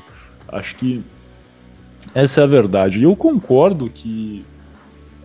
É lógico que a gente vai ficar se inspirando no último título que a gente venceu, embora a gente possa se inspirar em 2002, enquanto os ingleses têm que descer lá até 66 em uma Copa que vários falaram que foi roubada também, né? Se tivesse VAR, a gente ia saber. Mas é isso, efetivamente, eu não acho que o Brasil vive de 2002, eu acho que o brasileiro, inclusive, foca mais no quesito futebol nas falhas do que nas vitórias, né? Acho que é, é ficar muito mais na cabeça do brasileiro a derrota contra a Bélgica, contra a Alemanha, do que qualquer coisa. Essa é a verdade. Sim. E a gente tem que, inclusive, utilizar isso a nosso favor para vencer, para conquistar alguma coisa. Com certeza. Eu Mas... acho que isso é um bom ponto que você trouxe, cara. Eu, eu acho que o, o, o público médio da seleção brasileira, brasileiros, claro, né? São muito mais críticos do que o, o, o, o padrão, do que o, eu diria do que talvez o alemão médio ou o inglês médio. Nós batemos muito na seleção, claro. talvez até talvez até de maneira que a gente se passa, talvez até de maneira injusta em alguns momentos. Mas é porque a gente tem essas cinco estrelas, cara. A gente sabe do que nós somos capazes e nós, nós não aceitamos menos que isso. Eu acho que tem muito a ver com isso, essa crítica que nós fazemos à seleção. As críticas. Com certeza. Com certeza, eu concordo plenamente. Às vezes isso até pode passar esse senso pro pessoal de fora, né? É, dar a liberdade para alguém falar uma. Desculpa o palavrado, uma asneira, uma merda dessas aí. Porque é difícil isso falar. E eu queria entender o que os britânicos é, conseguem se escorar nesses tempos. Ir até a semifinal em 2018 e perder para a Croácia meu Deus, e, e, me desculpa, cara. A Croácia é um time tão aleatório para se perder na semifinal que o McDonald's não tinha nem sanduíche Mac Croácia, eles tiveram que criar porque a Croácia chegou na final. Então toma essa, cara. Tinha, no mínimo a gente consegue perder para times que têm um sanduíche no McDonald's, cara. A Croácia não Perfeito. tinha eu acho que isso é a maior prova, não é nenhuma questão futebolística aqui, é justamente isso. A partir do ponto que você perde para um time que não tem um Mac alguma coisa, cara, aí acabou o seu time, cara. Mas brincadeira à parte, fala aí, você falar uma coisa. E na própria falar. Eurocopa também, né, cara? Assim, francamente, a Itália fez um bom jogo, mas a Inglaterra tinha o um jogo na mão. A Inglaterra abriu 1x0 com, com o Luke Shaw aos 10 minutos do primeiro tempo. Não tinha como perder aquele jogo, tava ganhando. Ah, mas eu achei que a, a Itália ia mas ganhar. Southgate de, desde, desde o início eu achei que a Itália ia ganhar essa Eurocopa, cara. Tava redondinho o time, cara. Vexame é perder realmente para Macedônia do Norte. Aí é, é, é vexame. Mas de resto, tava bem confiante sim que a Itália ia ganhar esse jogo aí. Mas enfim, cara, vamos ver. Vamos ver se, se futebol vai realmente come home esse ah, ano. Acho difícil. Mas daqui a pouco eles começam. Vocês que usam redes sociais, Twitter, TikTok, enfim, Instagram quem segue página britânica, inglesa aí de futebol vai ver o pessoal tocando a música Football's Coming Home. Essa música, inclusive, que é da Copa de 1998, tá? Todos os anos eles tocam isso e até hoje, hoje não veio para o futebol não, não voltou para casa, cara. Eu queria entender qual é e, desculpa, agora, eu tô com a impressão agora que era das Euro, Eurocopa de 96. 96 é até antes, é, é pior é. ainda. Então, assim, vamos, vamos com calma. Tira o pé do acelerador aí que vocês estão precisando comer muito arroz e feijão. Aquele feijão britânico horrível, vermelho que eles servem no café da manhã para chegar no nosso patamar, cara. Exatamente. Agora, então, fechando mais esse parênteses, só para gente terminar este bloco, vou rapidamente falar sobre quem venceu os prêmios individuais da Copa de 94. Porque a artilharia foi dividida entre o búlgaro Hristos Stoichov e o russo Oleg Salenko. A bola de ouro, o melhor jogador, foi entregue ao nosso querido Romário. A luva de ouro para o melhor goleiro foi vencido pelo belga Michel Predom, que é um absurdo, tá falando deve ter ganhado. E o melhor jogador jovem foi o holandês Mark Overmars, eu não sei que fim levou o Overmars. Mas com isso, terminamos essa exposição sobre a Copa do Mundo de 1994, fechamos o segundo bloco desse 47º episódio do podcast Boleiros de Humanas.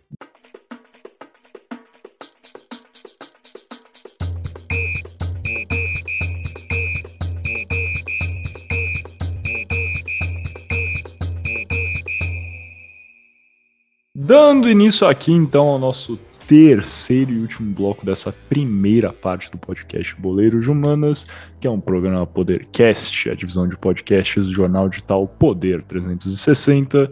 Eu, Miguel Galute Rodrigues, vou conversar aqui um pouquinho sobre o que são, de fato, as midterm elections, né? Agora tá saindo na sexta-feira esse episódio, é muito provável que a situação esteja diferente. Aliás, talvez não muito provável, vai, que a gente sabe, vamos falar um pouquinho mais Como sobre demora. isso agora. Demora lá nos Estados Unidos para ter o resultado de uma eleição.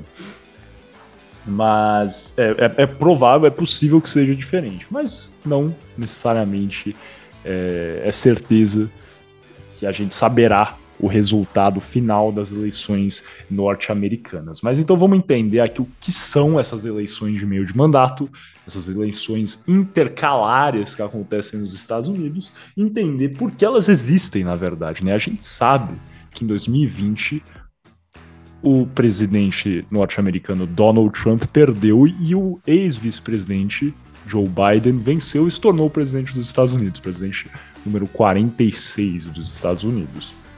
E nessas eleições, alguns vão lembrar que o Partido Democrata do Joe Biden também venceu a maioria na é, House of Representatives, o que seria o equivalente à Câmara dos Deputados ou à Câmara é, dos é, Representantes, né? É a casa baixa do Congresso norte-americano. Eles venceram aí com uma maioria de 222 a 213 é, deputados ou representantes, no caso. Ou seja, né, aí temos o, o Congresso norte-americano com a Casa Baixa, com 435 é, lugares, assentos, que chamam né, seats, cada um representando é, um deputado, que seria o representative, o representante aí é, da Câmara nos Estados Unidos.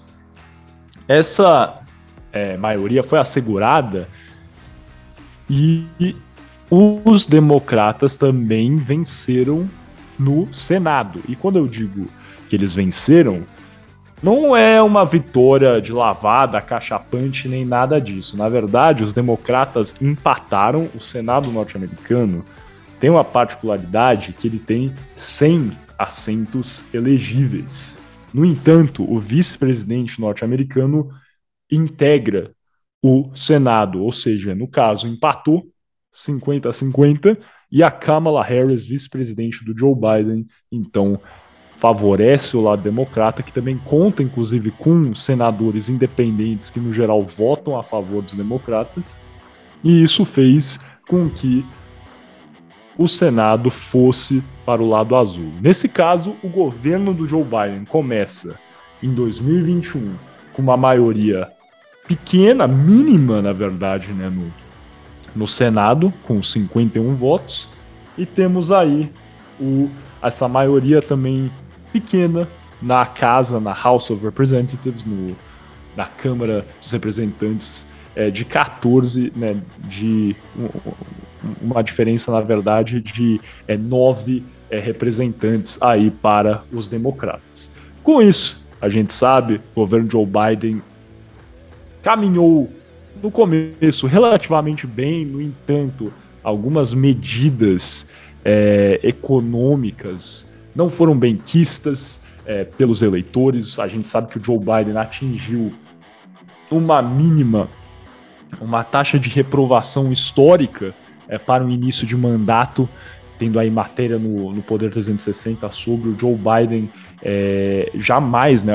E acho que é importante também relembrar, logicamente, é, que o, o, Joe Biden é eleito em 2020 e em 2021 temos aí a volta, né, do é, coronavírus, aí uma, um novo ápice, um novo pico, um novo pico que o Joe Biden tem que enfrentar, é, logicamente, e, e com isso tudo contribui para que a sua é, a, a, sua aprovação caia é, fortemente. A gente tem aí, né, no, no começo, é, é, é muito tradicional que os presidentes norte-americanos tenham aprovações altas. A gente tem aqui, ó, primeiros 300 dias, tem uma média aqui, vai. O Obama tinha 52% de aprovação, o George W. Bush 88% de aprovação, Bill Clinton 47, é, o George Bush pai 70, Ronald Reagan 53, até o Jimmy Carter, que não conseguiu ser reeleito,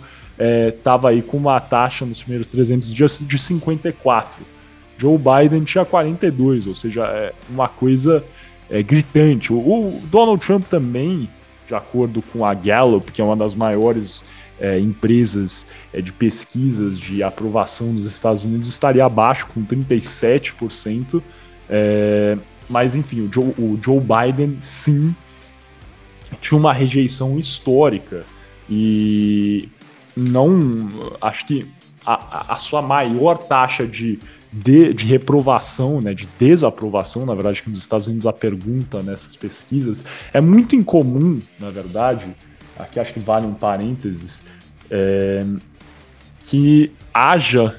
É, é, é, muito, na verdade, estranho para o americano, para o norte-americano, ver pesquisa no Brasil de, de aprovação de presidente com aquelas é, taxas né, de aprovação é, divididas. Ou seja, se o, você acha que o governo do Bolsonaro é ótimo ou bom, é, regular, ruim ou péssimo, né? Tem, tem realmente umas, umas diferenciações. Isso não acontece nos Estados Unidos. Nos Estados Unidos é você aprova ou desaprova o governo do Joe Biden. Em julho de 2022, a média de desaprovação do Joe Biden estava aí, de acordo com a Ipsos, né, que é uma das grandes empresas de é, pesquisas no, mundo, na verdade, atingindo os 60%. Ou seja, o Joe Biden era assim reprovado, desaprovado pela esmagadora maioria dos norte-americanos. Isso em julho de 2022. Agora está em novembro. A taxa de aprovação do Joe Biden cresceu cerca aí de 10 pontos. O Joe Biden melhorou assim, gradativamente, é, com uma mudança econômica nos últimos meses e justamente pensando nas eleições intercalares, nas midterm elections, não é mesmo, Gil? Houve uma virada de chave aí nessa aprovação do governo Joe Biden, que em julho estava aí perto dos 60% e tem, cara, contribuição enorme econômica em termos de inflação. A gente sabe do impacto que a guerra na Ucrânia teve também é, na aprovação do Joe Biden é, e também na questão econômica, na questão é, dos preços de combustível no mundo inteiro, e tudo isso contribuiu para essa queda histórica aí da aprovação de Joe Biden e essa é, desaprovação de 60% em julho. Mas o que, foi essa virada de chave, na sua opinião, o que fez com que o Joe Biden é, mudasse a sua postura econômica e daí melhorasse nos últimos meses gradativamente, chegando é, aí ao patamar é, mais parelho de aprovação no qual ele se encontra no momento. Cara, eu, eu acho que tem assim, eu acho que tem aconteceram três, bem, digamos, três, três iniciativas de política pública, dois é, implementadas pelo seu governo e um foi meio que sorte. Mas essas três coisas em conjunto fizer, não necessariamente melhoraram assim um absurdo a sua aprovação, a sua popularidade, mas tiraram o Partido Democrata do buraco. Porque, como você estava falando, Miguel, no, no verão no hemisfério norte, aí em junho, julho, agosto de 22, era esperado que e viria uma onda vermelha nas eleições de meio de mandato, né, que os republicanos iam ter uma maioria de até 40, 45 cadeiras na Câmara dos Deputados e que ia tomar o Senado, uma, certa, uma certa tranquilidade, uma maioria de no mínimo aí dois, três cadeiras, eu acho que eles estavam esperando os republicanos. É, é, mas as questões que eu ia entrar, o que aconteceu nesse meio termo, né, entre o verão e agora? Aconteceram três coisas. Primeiro, o governo Joe Biden passou, de, passou uma passou uma lei perdoando dívidas estudantis. O que é isso? Nos Estados Unidos não tem, não existe programas como ProUni e não existe as universidades públicas em geral não são universidades, são colleges e, e são é, é diferente a, a, educação, é diferente do que no Brasil. Então as universidades são em sua esmagadora maioria privadas e em sua esmagadora maioria são uma fortuna. Então é muito comum alunos se endividarem, pegarem empréstimos com o governo do estado, com o governo federal ou com a própria instituição de ensino para conseguir financiar os seus estudos.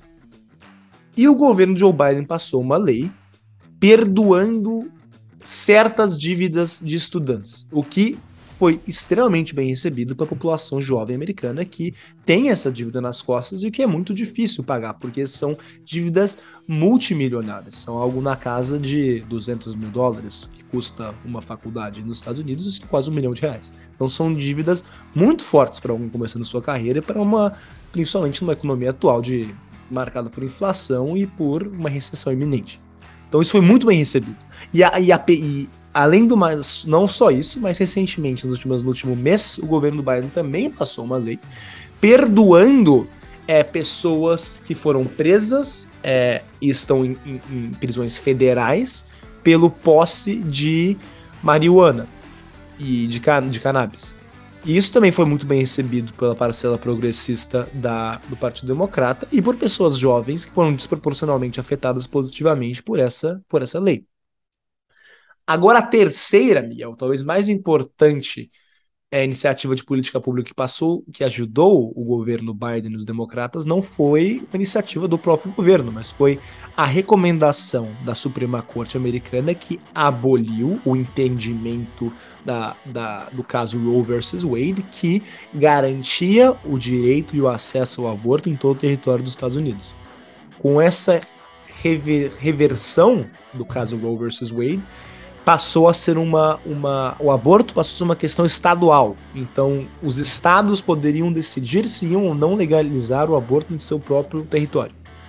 E isso desencadeou protestos e, e, engajou toda uma geração, principalmente batendo na tecla de novo os mais jovens, que são desproporcionalmente afetados ao aborto, que uma pessoa média, uma mulher média que precisa fazer um aborto, ela é mais jovem, de maneira geral. Então, essas três iniciativas que eu expus, né? É o, a, a per, perdão da dívida estudantil, a descriminalização de porte de marihuana e a, a reversão do Roe vs. Wade foram os três fatores que meio que jogaram uma boia os democratas que estavam se afogando no verão, Miguel. Perfeito, Gui. Eu acho que isso aí é uma uma questão muito interessante que até do ponto de vista a gente sabe dos dos locais, dos grupos demográficos onde os, os partidos o Partido Democrata vai bem nos Estados Unidos, é, é, essa medida do governo Joe Biden de perdoar a dívida dos estudantes, dos jovens, né, é uma forma até de classificar o Partido Democrata como a, a preferência desse grupo demográfico eles precisam performar bem. Quando o partido está em apuros, né, acho que uma das questões mais difíceis, mais complexas, é justamente garantir a manutenção das bases. E a gente viu isso aqui no Brasil. O, muitas pessoas falam que o presidente Jair Bolsonaro perdeu né, por causa dos votos que o Lula recebeu no Nordeste, mas isso não é verdade. A verdade, isso aqui tem a análise do próprio Poder 360 sobre, é que o Bolsonaro perdeu porque ele não foi bem no Sudeste igual ele tinha ido em 2018. Recebeu Perfeito. menos votos aqui, perdeu em Minas Gerais. Em São Paulo recebeu acho que cerca de 4 milhões de votos a menos, uhum. menos votos no Rio de Janeiro, isso faz uma diferença. Então, essa medida do Joe Biden é um acerto porque ele estanca a sangria. É lógico que você tem que também, na política, nesse jogo, fugir dos seus grupos demográficos claros e conquistar espaços em vermelho, no caso dos democratas, e espaços em azul, no caso dos republicanos. Mas essa medida do Joe Biden é um acerto, porque ele precisaria, em algum local, segurar, estancar essa sangria, porque estava tendo aí uma virada até grotesca, assim, do ponto de vista é, numérico, né, se a gente pode falar, é, até mesmo em condados que são historicamente democratas, né? ou seja, lo locais nos Estados Unidos, onde os votos eram é, fortemente democratas no passado, as pesquisas demonstravam que esses lugares iam votar para candidatos republicanos. Isso aí era muito preocupante para Joe Biden. Então, creio que, do ponto de vista de política pública, isso aí foi um acerto logicamente. Eu acho que para a base democrata isso aí fez total a diferença. E, e Miguel, só para não perder essa linha de raciocínio sua, cara, que eu acho que tem total razão. E, e eu acho que também tem a ver com o seguinte, que o Biden foi eleito como um centrista. Ele foi escolhido pelo partido para disputar com Donald Trump, porque o Bernie Sanders era visto como uma pessoa muito radical, muito à esquerda. A, a própria a Elizabeth Warren também era vista como uma pessoa muito de esquerda. É que porventura poderiam perder contra o, o, o, Donald Trump em 2020. E ele tentou o Biden no começo, né, manter essa aura de um centrista, de governar para ambos os lados, mas não estava funcionando. Ele estava extremamente impopular, ninguém estava feliz com seu governo. Agora, com essas políticas, essas novas iniciativas, eles têm acenado mais à esquerda.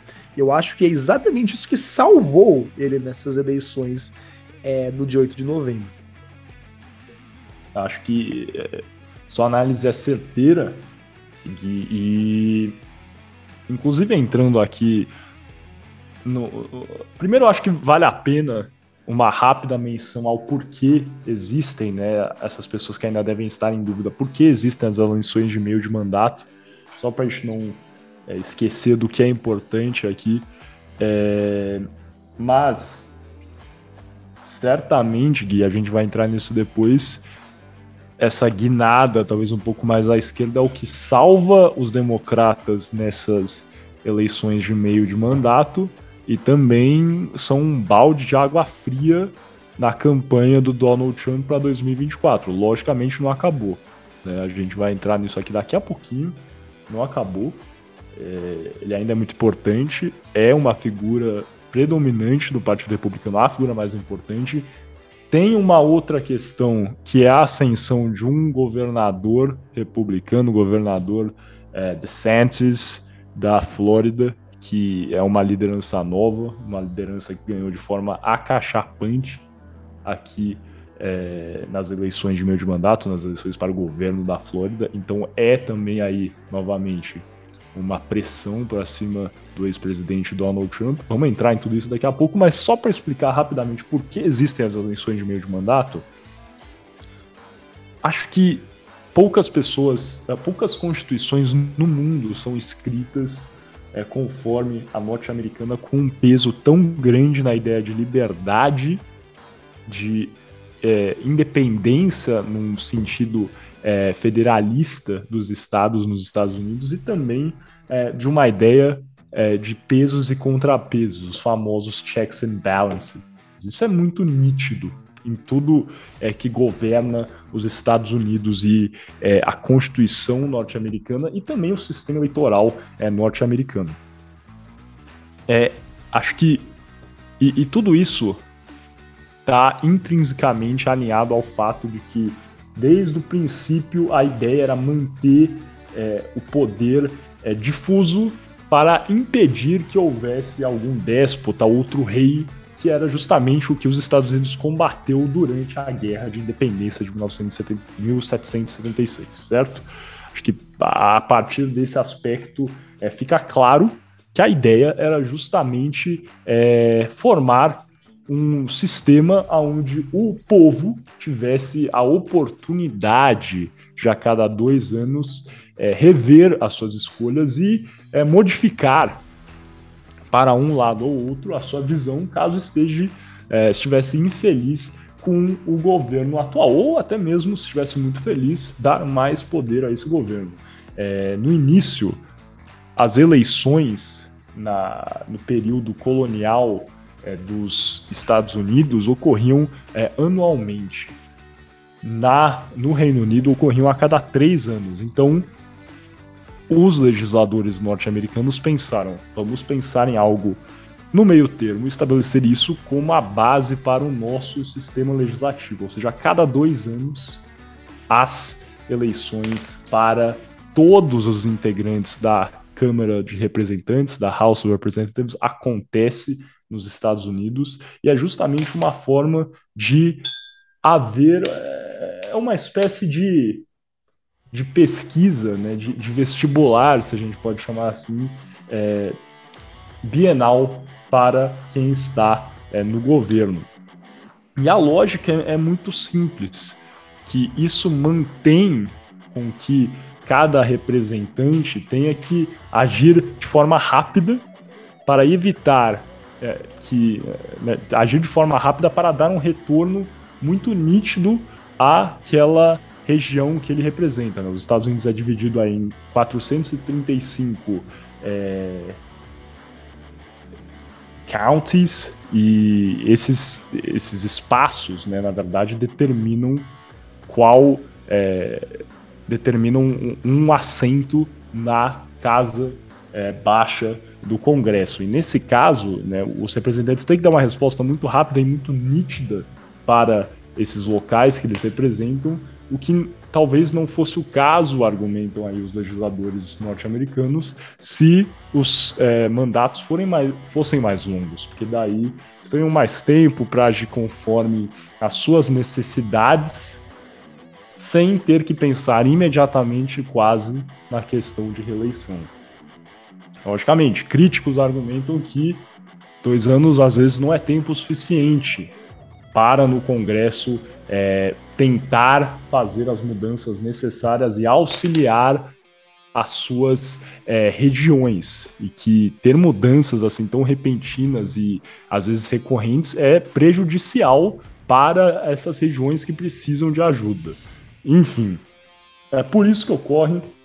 Vocês que estavam em dúvidas, é, justamente para que haja aí é, essa difusão do poder e acho que uma questão que também é muito relevante é que o Senado elege um, o Senado norte-americano, né, os, os mandatos são de seis anos.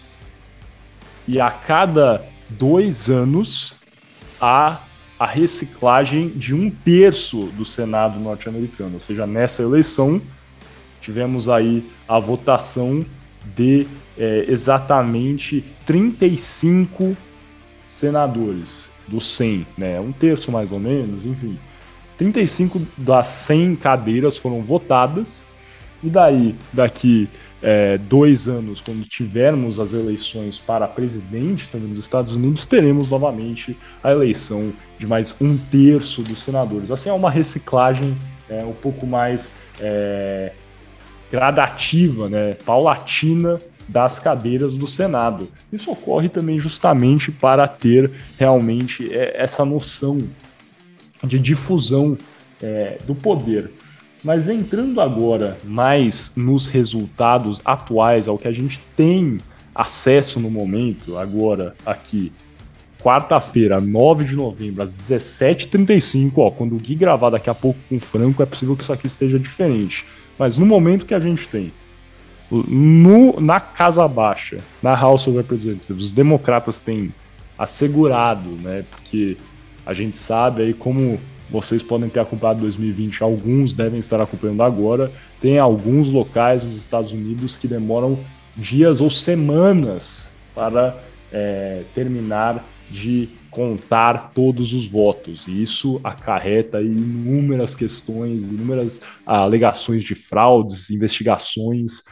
Realmente é uma novela. Então, para quem não está acompanhando, pode abrir aí CNN, é, Associated Press, dá uma olhada que isso aqui ainda vai longe. Mas no momento, 187 é, democratas já estão eleitos, 204 republicanos estão eleitos.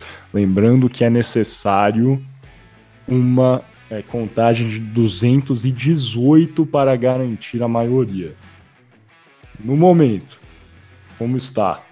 Os democratas têm 222 e os republicanos 213, ou seja, uma maioria democrata. É muito improvável que os republicanos não virem o jogo na casa baixa. Ou seja, muito provavelmente os republicanos vão vencer as eleições para a House of Representatives, vão virar realmente essa questão legislativa na Casa Baixa. No entanto, no Senado, que também era esperado que os republicanos venceriam há alguns, há alguns meses, com certeza, mas até algumas semanas era esperado, é possível, é provável, inclusive, que os democratas consigam manter essa maioria. E vamos entender por que isso aconteceu. Acho que é até mais interessante e mais fácil de explicar aqui em pouco tempo do que é, analisar é, a corrida para a Câmara é, dos Estados Unidos. Os democratas, no momento, têm 48 cadeiras, os republicanos também. E o que é. A, quais são os pontos né, que os americanos chamam de battlefields? Né? Quais são os pontos de combate mais importantes aqui? Tínhamos Arizona, Nevada, Geórgia e Pensilvânia. Quem ganhasse basicamente nesses estados conseguiria virar o Senado ou manter aí a maioria. Como a gente sabe, os, os democratas estavam aí com uma maioria de uma cadeira pela vice-presidente Kamala Harris. A Pensilvânia, que há algum tempo era uma certeza que os republicanos iam conseguir vencer, acabou de ser apurada em favor do candidato John Fetterman, que é um democrata, ou seja, a Pensilvânia já permaneceu, inclusive virou, né, na verdade, se eu não me engano, democrata. Virou, virou. virou democrata, exatamente. No caso da Geórgia, a Geórgia ainda está aí com 98% dos votos apurados, se eu não me engano, é, é uma coisa muito próxima. Mas já há a confirmação em alguns é, veículos de notícias de que haverá um segundo turno na Geórgia. E aí que a gente pode voltar a discutir sobre algumas é, dificuldades, talvez, ou particularidades, talvez seja melhor, do sistema eleitoral norte-americano. Cada estado tem certa liberdade para definir é, questões específicas sobre seus respectivos sistemas eleitorais. No caso da Geórgia, para a seleção, ah, para a seleção do senador, há realmente é, segundo turno se nenhum dos candidatos obtiver 50% dos votos. E o que acontece? A gente sabe que, e como nós sabemos, nos Estados Unidos existem dois partidos principais, os republicanos e os democratas. E esses são os principais partidos que disputam a presidência, é, o Senado. É, no entanto, existem outros partidos que, às vezes, também fazem parte das cédulas. E é, esses candidatos, enfim, mu muito embora não consigam amontoar é, votações muito expressivas, é, podem acarretar é, com que alguns candidatos não cheguem necessariamente a essa, essa divisa aí de 50% dos votos válidos. Por exemplo, agora, na Geórgia, qual, qual é a, a diferença entre é, essa questão? A, a, o, cada candidato, né, a, o Raphael é, Warnock, que é do Partido Democrata, tem aí cerca de é, 1 milhão 941 mil votos, enquanto Herschel Walker, que é do Partido Republicano, tem 1 milhão 906 mil votos. Por outro lado, do Partido Libertarian, né, o Partido Libertário, o Chase Oliver tem 81 mil votos, ou seja, esses 81 mil votos foram os que impediram que um dos candidatos, ou republicano ou democrata atingisse os 50% necessários para vencer na Geórgia. Nesse caso, em dezembro, daqui a um mês, teremos um segundo turno entre Raphael Warnock e Herschel Walker, sem a inclusão de Chase Oliver do Partido Libertário na cédula de votação. E assim teremos a eleição do senador da Geórgia. Então, esses são dois dos battlefields, lugares de, de combate que eram interessantes nessas eleições. Por outro lado, temos aí o Arizona, aonde com quase 70% das urnas apuradas, o candidato democrata Mark Kelly está à frente e tem chance de vencer é, a disputa para o Senado. Se isso ocorrer e os democratas vencerem nessa eleição de segundo turno na Geórgia, os democratas conseguem a manutenção da maioria no Senado. No entanto, se os republicanos vencerem no Arizona e também vencerem no Nevada, que é o quarto estado, o quarto battlefield, onde a, o republicano Adam Laxalt lidera no momento, Aí acabou, o Senado vira e a maioria passa a ser republicana. Então os republicanos no momento precisam justamente vencer em Nevada, vencer no Arizona e daí estariam muito mais confortados. Não é isso mesmo, Gui? É isso, e só antes de entrar no meu comentário, eu queria só ressaltar que o candidato Mark Kelly, atual senador pelo Arizona, que busca aí um, um segundo mandato, é um ex-astronauta também, tal qual o atual senador eleito por São Paulo, Marcos Pontes. Ah, então, engraçado que um chama Marcos, outro chama Marken. Mas eu nunca tinha parado para pensar nisso, cara. Realmente é uma conexão. Talvez a comparação entre Arizona e São Paulo não seja tão clara, tão nítida, mas é, uma, é uma comparação muito interessante mesmo. Será que os dois estiverem juntos? Isso vale pesquisar depois, se os dois estiverem é, juntos vou, na vou estação dar uma olhada espacial. nisso enquanto você vai falando. É, mas agora, brincadeiras à parte sobre os astronautas, é, é, é, exatamente isso, Miguel. E eu acho que assim, o jogo é o seguinte: é, é, claro, o segundo turno da Georgia, que é o único dos todos os estados elegendo um senador que tem segundo turno, é justamente a Georgia que é algo incomum nos Estados Unidos, segundo turno. Não é, algo que acontece nacionalmente, não, não é uma algo que acontece tanto no país norte-americano. Mas agora, é, só vamos saber quem vai ser o senador da Geórgia daqui a um mês. Que vai ser lá pro dia 8 de dezembro que teremos a eleição de segundo turno para o Senado na Geórgia. Então, se quiserem definir quem vai ganhar o Senado antes disso, um dos dois partidos tem que levar nos próximos dias a Nevada e o Arizona. Agora, se está desenhando neste momento para os democratas, como o Miguel falou, levarem o Arizona, tem uma boa vantagem aí de um pouco menos de 100 mil votos entre Mark Kelly e a Blake Masters, que é a candidata para o Senado pelo Arizona Republicana, e com mais ou menos 70% dos votos contados. Enquanto isso, na Nevada, o, o, o Adam Laxalt, candidato republicano, tem uma vantagem aí de um pouco mais de 30 mil votos sobre a atual senadora Catherine Cortez Masto, que é a única latina, inclusive, senadora, é atual senadora pelo estado da Nevada. Agora, se se continuar como está agora, e os republicanos levarem a Nevada e os democratas levarem a Arizona, vai ficar 49 a 49. Vamos ter que esperar um mês para ver quem ganha a Georgia, que atualmente quem está ganhando é o senador Raphael Warnock. Mas, se os republicanos. É que os republicanos virarem no Arizona é bem difícil, mas caso consigam, ficaria 51 a 48. E mesmo com os democratas ganhando a Georgia, os republicanos teriam controle do Senado. Agora, se os democratas virarem na Nevada, que não é impossível, porque a maior parte dos votos que faltam ser contados são do condado de Clark, onde fica Las Vegas, onde é o maior centro populacional e onde os democratas têm vantagem. Então é possível uma virada na Nevada democrata. Caso tenha essa virada e caso os democratas mantenham a liderança no Arizona, já vão poder definir que o Senado será deles, porque terão 50 assentos, e mesmo os republicanos ganharem a Georgia, ficaria acima de 50, mas como Miguel bem explicou, a vice-presidenta Kamala Harris viraria o jogo, aliás, desempataria para os democratas. Então, essa é a situação.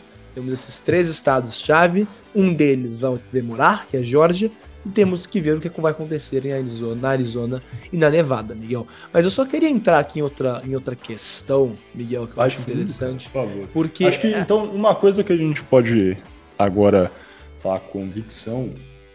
Convicção é difícil, né? Mas enfim, com talvez quase uma clareza maior, é que até sexta-feira, quando esse episódio sair, muito provavelmente a casa baixa do Congresso norte-americano já vai estar definida com Sim. uma maioria republicana, muito Perfeito. provavelmente. É possível que haja uma definição no Senado.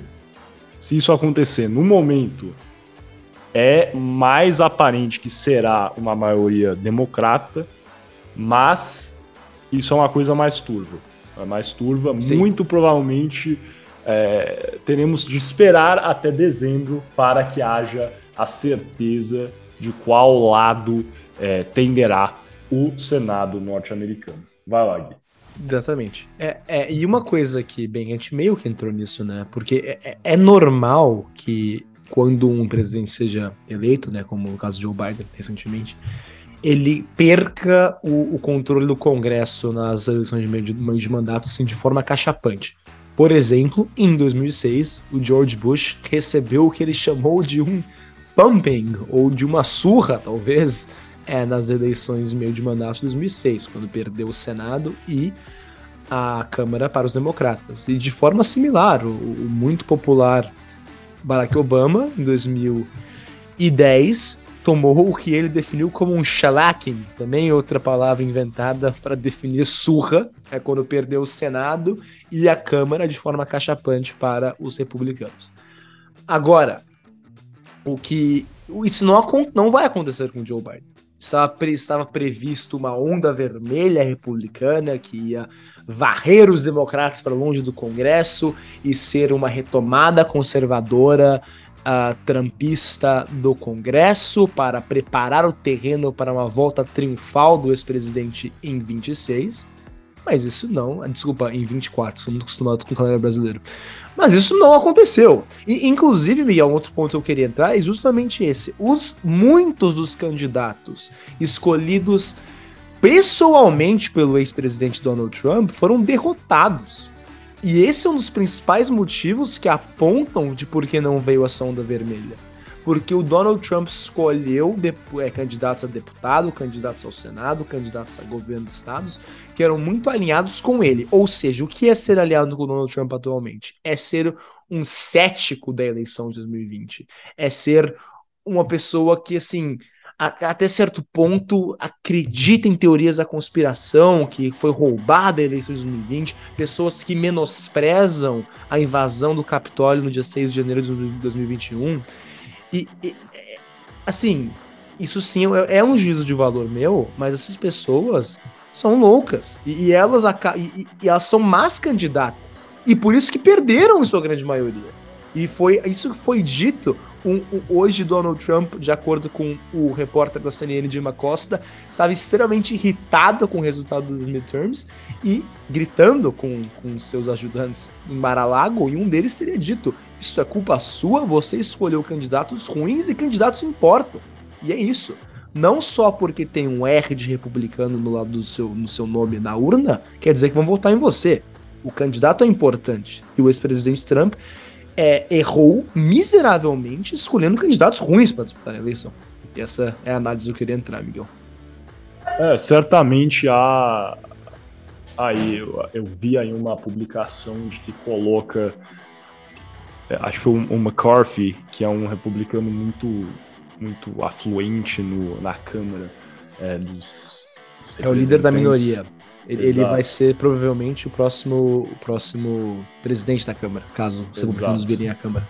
Exatamente. Ele coloca que a onda republicana, na verdade, é, não foi uma onda, mas sim uma espécie de ondinha, né? uma ripple.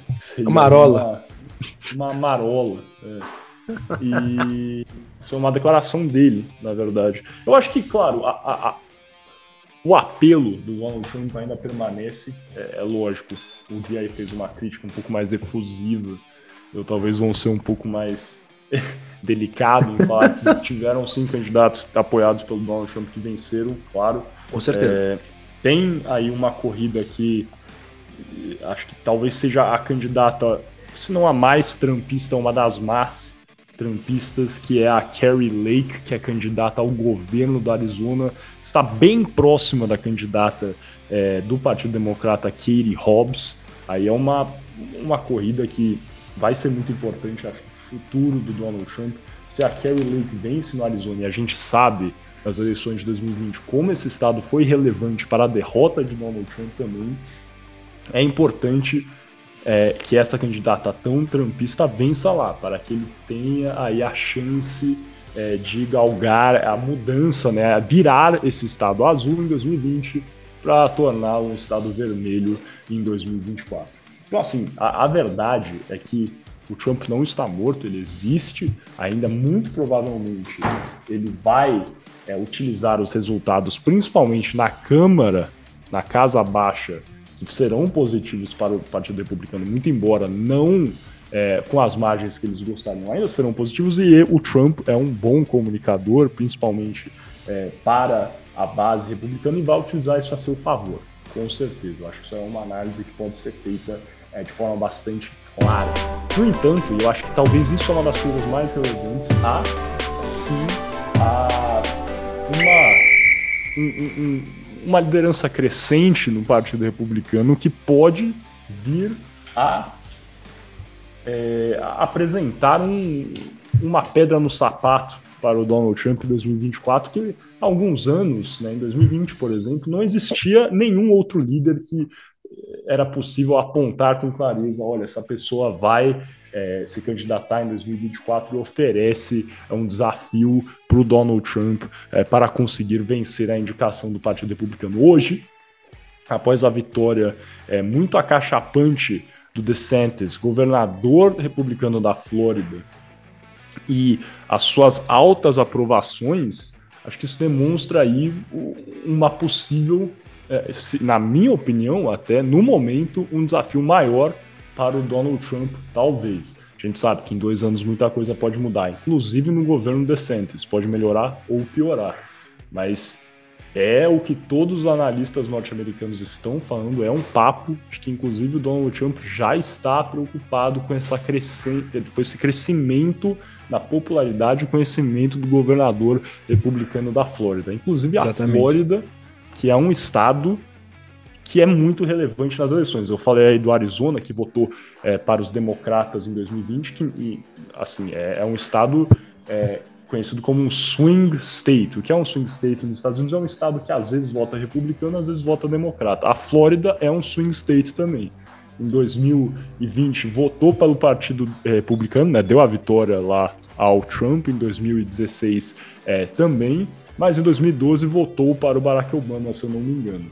É, e ter um governador republicano na Flórida, em um swing state, com uma aprovação grande e com uma margem tão acachapante é, nessas eleições aí é, de meio é, de mandato, acho que é muito relevante e apresenta assim um desafio para o Donald Trump. É possível que haja aí uma, uma contestação é, mais efusiva é, dessa sua liderança no Partido Republicano e que haja, por que não, aí um candidato novo em 2024. E, e, eu não posso concordar mais com você, cara. É muito bom que você trouxe o, o Ron DeSantis para essa discussão, porque ele, assim, a história dele é impressionante, porque em 2018 ele ganhou como governador a primeira vez uma margem muito baixa. Ele teve 49,6% do voto contra 49,2% do, do candidato democrata Andrew Gilliam, uma diferença de menos de 35 mil votos, foi muito perto em 2018. E agora em 22 foi uma coisa impressionante. Se teve uma onda vermelha em algum lugar, foi na Flórida. O, o, o DeSantis ganhou com 60% contra 40% do democrata Charlie Crist. Então aí é 20 pontos percentuais, mais de um milhão de votos de diferença entre os dois candidatos. Não só isso, o DeSantis ganhou no condado de Miami-Dade, que é onde fica, claro, Miami. Essa é a primeira vez em mais de uma década que o republicano ganha em Miami. Não só isso, ele ganhou no condado de Palm Beach County. Também é a primeira vez em muitos anos que o republicano ganha no condado de Palm Beach County. Ele também foi muito bem em Orange County, que é onde fica Orlando. Ele perdeu, mas por pouco. Perdeu uma margem aí de pouco mais de 3 pontos percentuais e ganhou em, pra, em todos os outros candidatos. Um dos candidatos que o DeSantis perdeu foi Broward, subúrbio de Miami, próprio Orange que eu falei há pouco, Alachua e no norte Leon County e Gadsden County. Então quer dizer, os democratas ganharam um, dois, três, quatro, cinco candidatos na Flórida contra todos os demais vencidos por Ron DeSantis, que desponta, como você falou, Miguel, com certeza, uma, uma, uma liderança republicana que pode fazer frente ao Donald Trump, porque a verdade é essa. A minha análise é essa. O Donald Trump saiu enfraquecido dessas midterms. Ele não, o nome dele, claro, não estava nas urnas, mas ele saiu menor do que ele entrou. O DeSantis sai muito maior do que ele entrou. Com certeza, é exatamente isso. Acho que, e para ser honesto, não é porque o DeSantis apresenta aí talvez é, uma versão é menos é, conservadora. É tão conservador quanto, né? Ele, ele, é, exato, ele tem defende bandeiras que o, que o Donald Trump defende. Ele é, teve políticas que eu acho que é, foram bem alinhadas com o que o Donald Trump tinha como é, base para o combate é, na pandemia do Covid é, da Covid-19, então é, ele representa um, um, campo ideológico semelhante, mas por ser uma liderança nova, por ser uma liderança que tem uma aprovação muito grande, principalmente um estado que é chave nas eleições presidenciais, acho que é, é, é possível que, inclusive, as grandes cabeças do Partido Republicano e também, como sabemos, as grandes é, os grandes apoiadores financeiros desse partido pensem em apoiar uma mudança é, nessa liderança e colocar uma força maior para impulsionar a candidatura de DeSantis em é, 2024. Não sabemos o que irá acontecer, hein? falta dois anos, então isso aqui uhum. é, é, uma análise momentânea que eu e o Gui a gente está fazendo, mas é bem bem possível. e, e ele é muito mais assim. jovem também, o De Santos tem 44 anos de idade. É, eu acho que representa uma grande mudança, né? a gente hum. sabe disso. E ele, enfim, acho que é isso. Ele, ele representa uma mudança do que seria é, nessa liderança do Trump, mas ele ainda é assim uhum. confortavelmente um conservador, o que eu acho que para o Partido Republicano faz muito sentido no momento. Sim. Ele, ele também ele, ele, foi, ele, invent, ele foi inventado pelo Donald Trump, né? Que ele colocou ele na posição para ser o candidato em 2018 foi o Trump. E, e são ex-aliados, digo, porque o Trump não aceita ter esse, esse possível adversário. Mas sim, são, quem inventou o DeSantis foi o próprio Donald Trump. Exatamente, exatamente. Mas eu acho que é isso. Aqui tem mais algum comentário ou não, cara?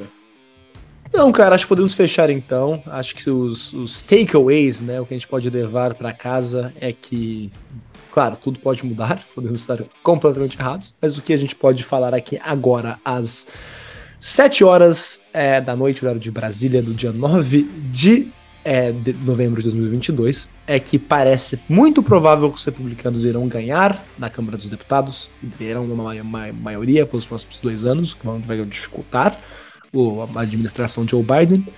Tem uma chance razoável que os democratas consigam manter o controle do Senado, é possível que percam ainda, mas parece que tem um caminho mais fácil que os republicanos. E é isso, essas são as duas principais. E em terceiro, acho que também, é, também pode ser afirmar isso, que Donald Trump sai enfraquecido das eleições e que Ron DeSantis sai forte das eleições. Perfeito, Gui. Ótima síntese do que tudo, de tudo que foi falado aqui. E agora eu vou saindo dessa, nessa nossa nosso próximo bloco que vai rolar aqui agora, galera. Vai ter a participação do Franco e do Guima não vai contar com a minha participação, mas tudo bem, tenho certeza que vai ser um bloco muito bacana, muito interessante, com o nosso tradicional é, shootout, que é o jogo rápido de perguntas e respostas sobre o que a gente debateu aqui hoje, ou seja, Estados Unidos e futebol e Copa do Mundo, e também os midterm elections, né, as eleições de meio de mandato nos Estados Unidos. No debate, também um tema muito interessante. Gui, quer dar uma palhinha do que vai ser, cara? Com certeza, vamos sair aqui um pouco desse tema, né? Porque acho que o Miguel, não chegamos a debater, mas falamos muito sobre as midterms aqui nesse bloco. Vamos voltar ao futebol, onde eu e o nosso querido Gabriel Franco vamos falar sobre o grupo dos Estados Unidos na Copa do Mundo de 2022. Será que os Estados Unidos vai passar? Eu acho que não, hein, galera? Mas vamos ver o que o Franco acha disso no próximo bloco. Ai, ai. Vai ser bom, viu, galera? Fiquem por essa. Vai ser ótimo. Vocês estão ouvindo aí no YouTube, é só deixar o vídeo rolar, tá bom? Quem tá ouvindo Spotify, Apple Podcast ou algum outro serviço de streaming, clique em cima, embaixo, do lado, para ouvir essa segunda parte que vai estar tá imperdível. Eu vou ter que ouvir desse jeito, porque eu não vou participar, mas tenho certeza que vai valer a pena. Muito obrigado, conto com vocês e até daqui a pouquinho, dessa vez como ouvinte.